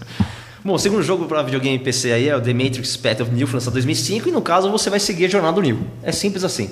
Tem todos os elementos que tinham no, no jogo anterior, só que você vai ter experiências novas conforme você tem várias fases de treinamento do Neo. Enquanto no filme sempre te aparece que ele, ah, eu sei Kung Fu, ele treinou um monte de coisa lá, você vai fazer isso no jogo. Esse jogo tem uma série de problemas gráficos e foi altamente criticado, o pessoal não curtiu o jogo, aí fica só pra, realmente para quem é fãs. E o último jogo de PC, aí que realmente foi PC, é o Matrix Online, de 2005, que não teve uma vida longa, apesar de ter algumas ideias inovadoras, a construção de classes de personagem, era bem inovador, o jogo era extremamente é, redundante, se toda missão era igual. Era entrar num lugar, mandar fazer um negócio, quebrar umas caras de porrada, voltava e entregar a missão. Isso é só fazer isso. E ele acabou sendo encerrado por questões judiciais legais. Era um MMO. MMO, exatamente. né? É um Massive Multiplayer Online. E era a mesma sequência dos filmes mesmo, né? É, é, esse eu não cheguei a jogar. Esse eu não, não conhecia, não cheguei a jogar, só vi as críticas e que no final acabou sendo encerrado. E, e em, em tabuleiro, infelizmente, a gente tem nenhum jogo da franquia, o que eu acho um absurdo. E que é uma né? coisa muito louca, né? A gente estava até falando disso antes. Quer dizer, quantas coisas você pode dizer que não existe board game disso? É Pois é. raro, né? Tem tanto. Bom, hoje em dia, tem você tema que você acha coisa, centena meu. de board games, né? Não, recentemente sendo lançado do Corrida Maluca, cara. Pois é, tem tudo. Board game do Corrida Maluca sendo lançado aí. O, o classicão O da clássico do filme, Hanna-Barbera. baseado na Hanna-Barbera. Compraram a licença e fizeram Corrida Maluca. Tem board game pornô? Tem board game pornô. Inclusive tem um board game do Pornhub. Tem um board game do Pornhub. O seu objetivo, Tem um- no caso desse jogo específico do Pornhub, o seu objetivo é, é- é lançar ao estrelato quatro atrizes ou atores. E aí você vai fazendo contrato, enfim. A gente pode deixar isso para um episódio especial, né? É só uma a gente pode deixar isso para um episódio É especial, porque isso aí. se até pornô tem board game, por que Matrix não tem, né? Pois, é. Bom, o que a gente vai ter nos board games são universos que vão ter uma proximidade com Matrix. A gente vai ter um universo Android, que a gente chama, que é um, é um universo cyberpunk, é, é, um universo distópico, utópico, sei lá, enfim, que se passa onde existe uma grande quantidade de empresas conglomeradas que controlam o mundo e os hackers enfrentam eles. Então trouxe dois jogos para citar no caso, que é o próprio Android da Fantasy Flight 2008, onde nesse caso os jogadores são detetives e devem desvendar um crime. Tá? Mas se passa dentro desse universo de, de, hackers versus empresas aí. E o outro é o Android Netrunner, que também é da Fantasy Flight 2012. Esse é uma franquia absurdamente imensa no caso. E ele tem 55 expansões, é um jogo de carta, onde você joga um contra o outro. Meu, é imenso o negócio. E um controla os hackers e o outro a empresa. Então a empresa vai construindo firewalls, ali vai defendendo o seu mundo cibernético e os hackers têm que destruí-lo. Destruir, invadir, né? Derrubar esses muros e derrubar, invadir, destruir a empresa. É um jogo longo, foi recentemente foi a licença dele venceu com o Fantasy Flight, ninguém sabe exatamente o futuro dele, o que é uma pena, né, porque é um jogo muito querido pela galera, mas a gente tem esperanças que saiam coisas boas. Tá? Eu trouxe outros três jogos aqui para citar, quatro jogos, perdão, que é, é, rapidamente que tem a ver com o mundo hacker. Tá? O primeiro jogo é Hacker, do Steve Jackson, famoso. Eu acho que é um dos Steve Jackson. Qual dos dois Steve Jackson? Então, pois é, descobri que tem dois Steve Jacksons, mas é o Steve Jackson do GURPS. Ah, bom. Tá? Steve Jackson Games, de 2001 você simplesmente é um hacker. É isso. Resume-se a isso, tá? O segundo é Conexão Hacker, do Marcos Barreto, da Zodíacos Design Studio Nacional, lançado em 2016. Eu acabei descobrindo pela pesquisa, nem sabia que existia esse jogo. É, mas se vocês quiserem, os jogos todos vão estar em casa aqui embaixo para a ficha dos jogos na, na Ludopedia. Tá? E o último, o último não, penúltimo, no caso, o Cyber Squad, que está para ser lançado este ano, 2019 é, ele é um jogo do Eduardo Guerra, que é um design famoso nacional, lançou recentemente o Herói de San Villano e vai sair pela Potato Cat. Tá? Pelo menos é o que está na, na, ficha da Ludopedia. E por fim, um outro tema que tem muito grande também no Matrix é inteligência artificial. Então o jogo chama-se Artificial Intelligence. Tá? Ele é da What's Your Game de 2018. No caso, os jogadores são investidores de grandes empresas que estão desenvolvendo inteligência artificial. E aí você tem que vender esse negócio. E esses são jogos que tem dentro do tema que pode se aproximar ao Matrix. Porque do Matrix mesmo, infelizmente, a gente não tem nada. Bom, então antes da gente encerrar, né? Que tudo que tem um começo tem um fim, né? Como já diria a Oráculo, né?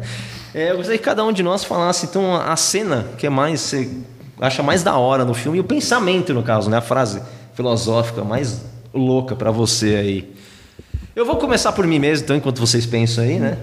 É, para mim tem diversas cenas, quase o filme inteiro é muito louco, né? obviamente, né? praticamente o filme todo, Sim. e vários pensamentos. Toda cena com o oráculo para mim é top na balada. Top na balada. Mas obviamente eu vou acabar destacando a primeira cena de luta do Neil contra o Morfeu, porque eu sei Kung Fu. Ok? Então, para mim faz todo sentido. faz todo sentido. Faz todo sentido em todos os sentidos. ok? Ok? Eles estão provados? Eles lutam bem?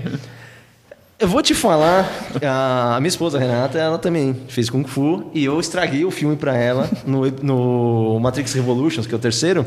Tem, na, na cena que ele tá lutando, na cena final, na batalha final do, do Neil com o Smith, tem uma cena que ele faz uma posição que no Kung Fu a gente chama de arco e flecha. E o Ken Reeves está numa posição completamente errada, onde está machucando o joelho dele naquela cena. Mas é uma posição que é uma transição, infelizmente, passou barato. Mas como eu falei assim, olha, tá vendo aquilo ali? Está errado. Marcou pro resto da vida. Talvez que eu vejo ele. Hum, o escolhido estava errado. É. Falhou miseravelmente numa, numa postura. Foi uma é, falha na é. Matrix. O download, é. o download que ele fez aí deu pau. É. Pois é. Tô falando do Smith, o escolhido. É, não, não precisa, não, não, não pode ser.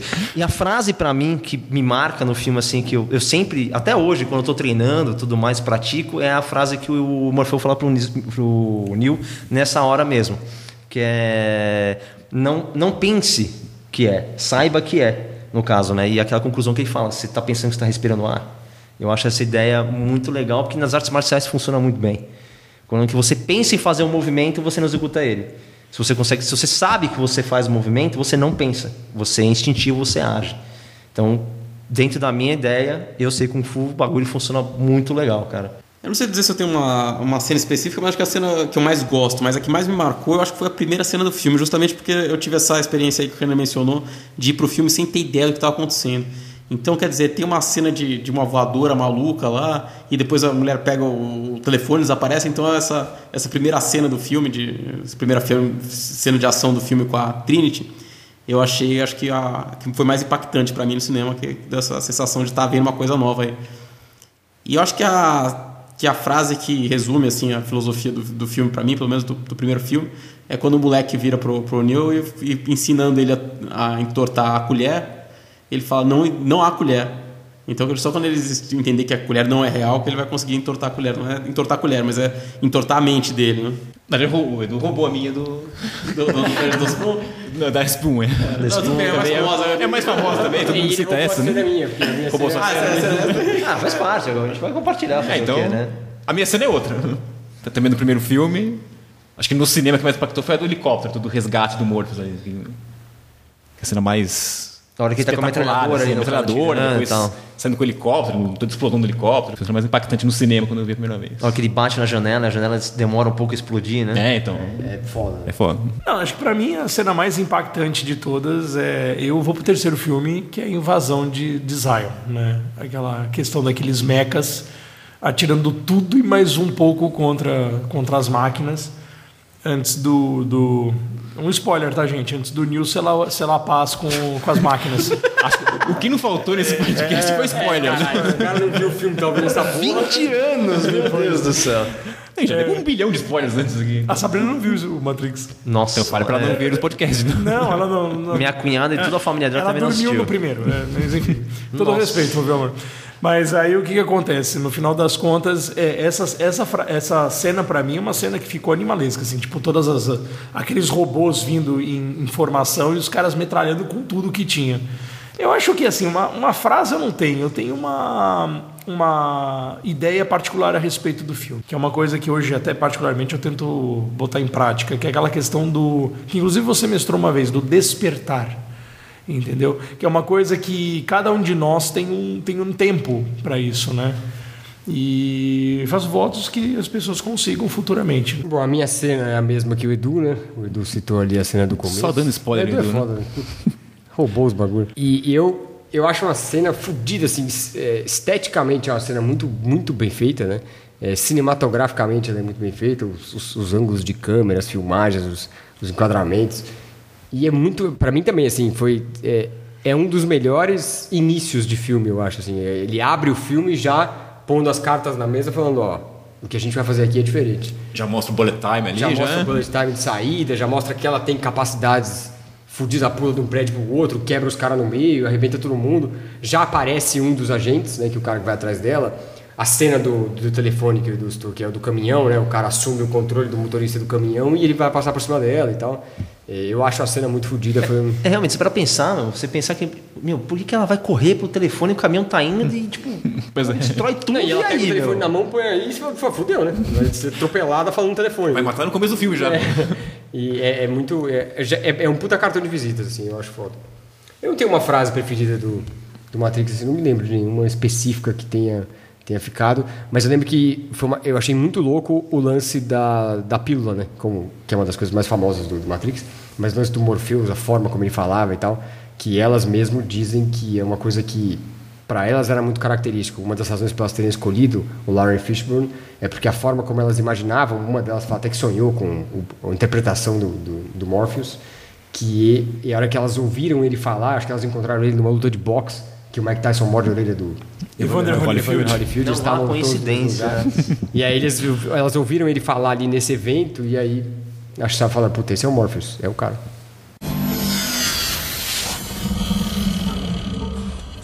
Então, para encerrar agora aqui, eu vamos para as indicações, né? É, começo por mim mesmo de novo, então? Pode ser? Então, eu vou começar indicando animes com uma ideia aproximada do Matrix, que é a ideia de você se prender a uma outra realidade ou viver dentro de uma realidade. A gente tem uma porrada de anime com essa ideia. Eu separei quatro animes específicos que vou só mencionar. O primeiro é Sword Art Online. É, aliás, posso falar todos eles, na verdade, que todos eles são muito próximos. O Sword Art Online, Log Horizon, Overlord e SL World. Todos eles têm uma ideia de existir um MMO ou MMORPG, enfim, os jogadores se logam naquele jogo de uma forma mais realidade virtual, então elas conectam o seu cérebro para poder vivenciar lá, e alguma coisa cria uma falha no sistema que eles ficam presos ao jogo. E eles vivem lá dentro do jogo, eles não conseguem sair. E aquilo começa a virar uma mistura de realidades. Você já não sabe mais aonde que é o real, onde que não é o real. Alguns enfatizam mais o fato de realmente estar preso no jogo, outros não deixam muito claro isso. E o, o anime, obviamente, desenvolve a, a história ao longo disso, de ter que viver esse mundo da Matrix, da ilusão do jogo, para depois voltar à realidade. E, a- obviamente, a pessoa, a mente da pessoa vai fritando com isso. É, outra indicação que eu gostaria de deixar aqui são dois podcasts.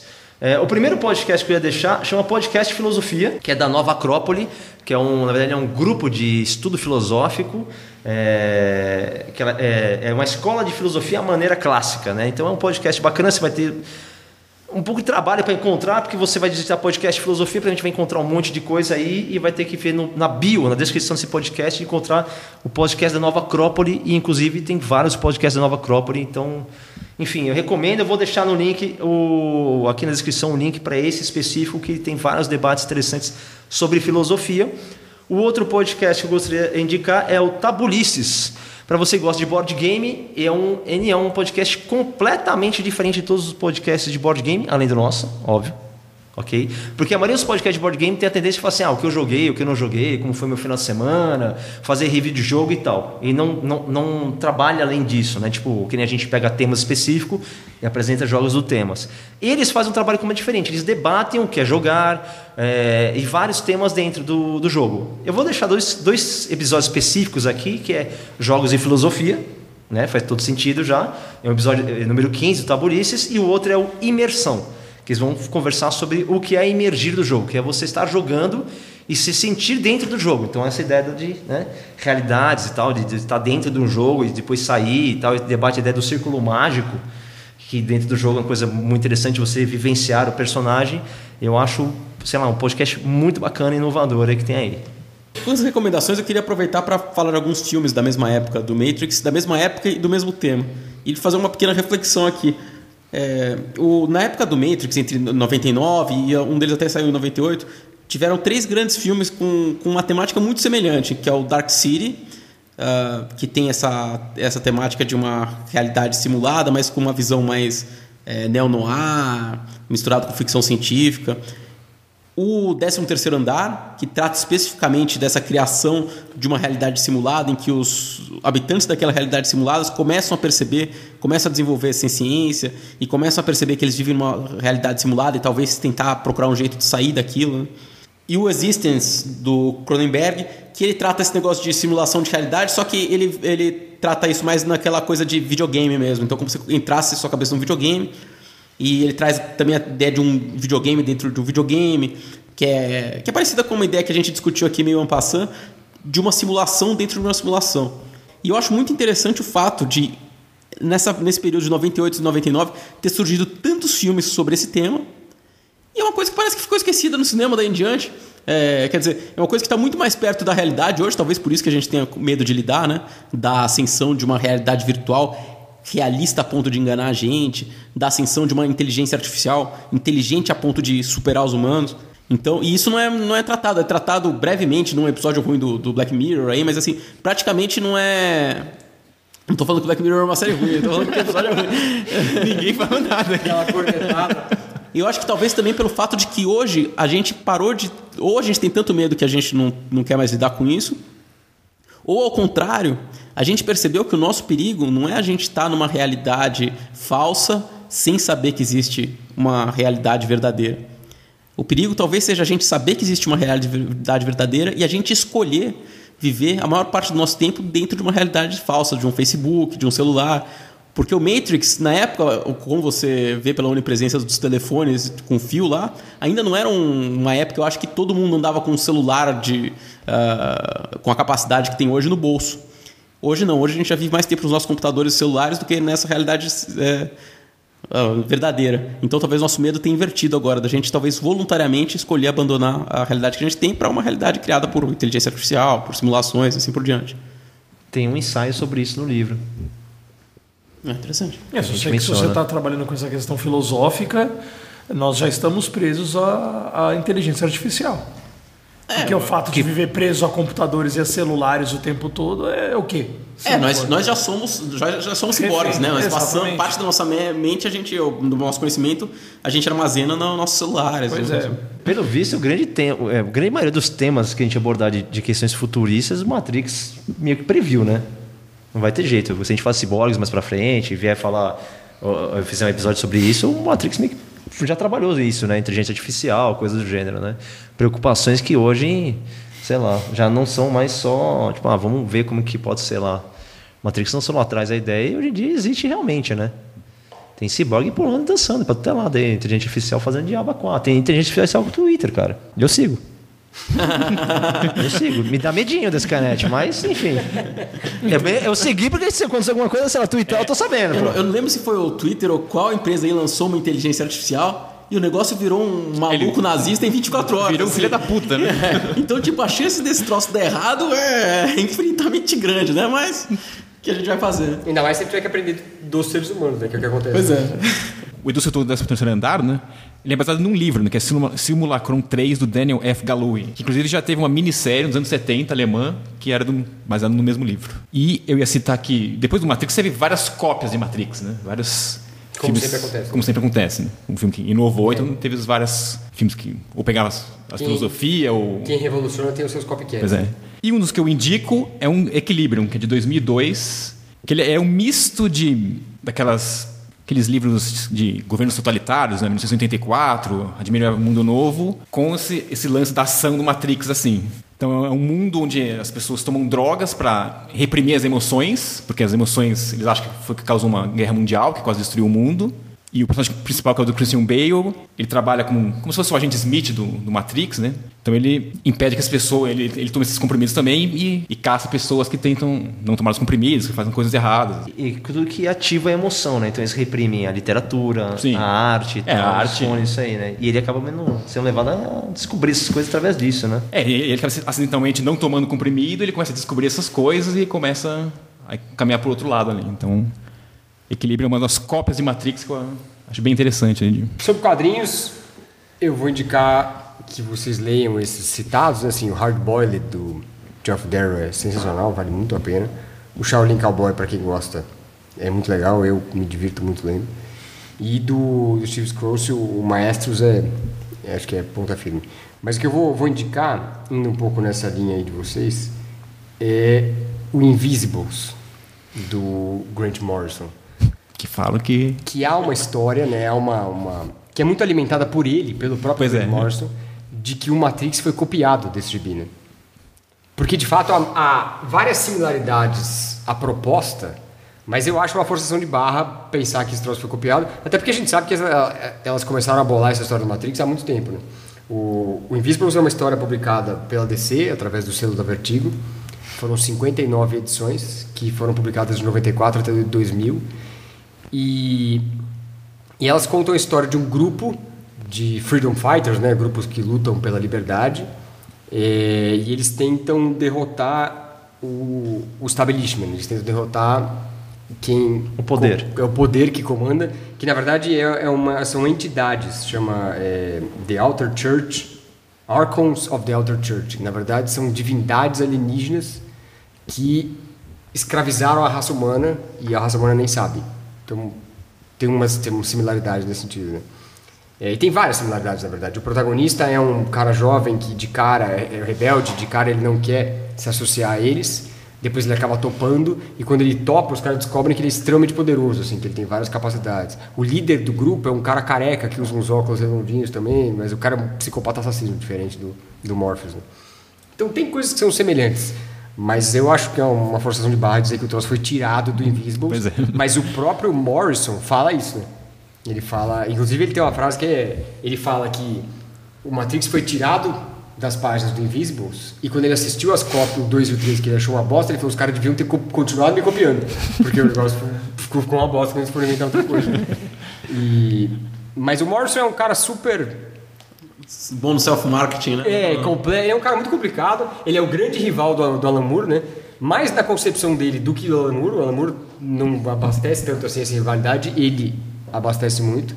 Ele se sente, acho que, muito ameaçado, né? Pelo, pelo sei lá, os defensores do Morrison ficam putos, mas é pela, pelo sucesso do Alan Moore.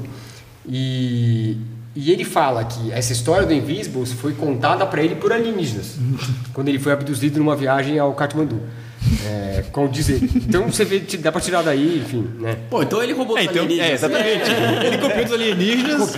Como é que ele não sabe se as irmãs Wachowski não encontrar os mesmos alienígenas? Na verdade, eu não sei se os alienígenas contaram pra ele e disseram pra ele não usar. Pode ser que eles tenham contado pra ele e falar, ah, escreve o gibi aí. né? Não sei. Mas, então, tem, de fato, tem semelhanças, mas eu acho muito distante essa relação. Agora, a parte disso tudo é uma puta história bem louca, os Invisibles. assim, É muito louco o gibi, assim. A história é bem louca, os personagens, tudo que ele traz é muito interessante. É, diz ele que ele quer que as pessoas se libertem ao ler o gibi, blá, que tem uma conversa mole, mas mesmo que você não acredite nessa porra toda, como eu, é, a história é legal. Vale a pena olhar que a história é muito legal. Então, lê o gibi, lê o Invisibles e tira suas próprias conclusões se você acha que é uma cópia, que é um produto alienígena e tal. né? Vale a pena. É, e além disso, o, o artbook do Matrix, como eu citei, assim, se você tem interesse esse tipo eu sou um ávido colecionador de artbooks, adoro, é, estudo bastante a partir deles. Se você gosta, é bem interessante o artbook do Matrix. Ele é um pouco diferente da média dos artbooks, porque ele é bem focado na pré-produção, mas é, é bem legal, é um livro bem extenso e vale a pena. É bom, né, a gente falou no, no meio do episódio, né? Acho que poderia indicar para vocês, se de repente vocês quiserem alguma coisa ambientada dentro do, do universo, né? Do, do, do Matrix. Tem as trilhas sonoras, né? Então as trilhas sonoras envolvem muito aquela questão do rock, né? A gente viu o Marilyn Manson, tem o próprio Rammstein, Rage Against the Machine, ah, tem um cara chamado Rob D, Deftones, entre outras, entre outros grupos que aparecem no meio do filme, né? A trilha do, do Davis é uma coisa que eu confesso que quando eu estava escutando novamente as três, me incomodou um pouco, assim, porque pelo menos eu não ouvi a trilha de luxo, né, de luxo, né, do, do, do Matrix, que tem 80 minutos, mas a, a trilha do, do primeiro filme, que tem meia hora, é um negócio que é extremamente tenso. Você fica nervoso na cadeira, pelo menos eu fiquei nervoso na cadeira ouvindo. Ah, uma, uma frase da, da- da- das músicas assim um pouco mais lenta que, que eh, traga para você uma sensação de calma, né? De repente leveza, meu, quase impossível. Tem no final de acho que de uma das músicas, o resto é só pancadaria ah, e vários instrumentos de sopro gritando nas orelhas, assim literalmente. Eu acho que foi muito interessante quando o tal do, do, do grupo Juno Reactor ah, entrou no Matrix eh, Reloaded e no Revolutions, pois eles trouxeram um elemento eletrônico para a trilha sonora que deixou muito mais interessante, muito mais é, é, prazeroso de se ouvir a trilha, no caso do, do segundo e do terceiro filme, tanto do, do Reloaded, como eu disse, do, quanto do Revolutions. Que aí parece que tem aquela um- uma mescla de elementos eletrônicos que, puta, são animalescos, assim, são fodas, atendem bem ao, ao que veio, uma, uma das propostas do filme, ob- obviamente. Ah, e a trilha do Animatrix também é bacana, eu achei legal. É do Davis também, mas eu achei mais interessante do que a do primeiro. Do primeiro eu achei extremamente tensa mesmo, como eu ia dizendo. Tá. Diga-se de passagem, isso não é uma coisa nova, né? Misturar trilha sonora musical com, com trilha sonora orquestrada mesmo, né? O próprio filme do Judy Dredd, do, do, do, do Stallone, né? Que é antigo já, né? 95 É, ele, ele já trazia isso. Inclusive, se não me engano, as quatro, cinco últimas músicas eram desse, desse mesmo nível. Assim, você tinha as, as primeiras bandas, depois você tinha essa parte eh, de orquestra no final. Bom, gente, então chegamos ao fim, ou como diria o agente Smith, é inevitável, né? This is inevitable. Ok? Portanto, valeu por nos acompanhar até aqui. Se quiser se inscrever no canal. Oi? Pois é. Thanos, né? Ou Thanos. É, então, pois é. É, revendo os Matrix, eu lembrei do Thanos no. This is inevitable. Pois é. Pois é, então valeu por nos acompanhar até aqui. Se quiser se inscrever no canal da Gong no YouTube, o link está na descrição do episódio, junto dos links comentados. Se quiser falar conosco, você pode enviar e-mail para site de e-mail ou através das nossas redes sociais, também na descrição do episódio. E lembrando, né, obviamente, sempre ajudar a gente, fazendo, é, dando like para a gente aqui, comentando, avaliando o nosso podcast e, de preferência, compartilhando ele, indicando para outras pessoas ouvirem também. Tá ok? Então fica assim, então, gente. Obrigado pela audiência e até a próxima.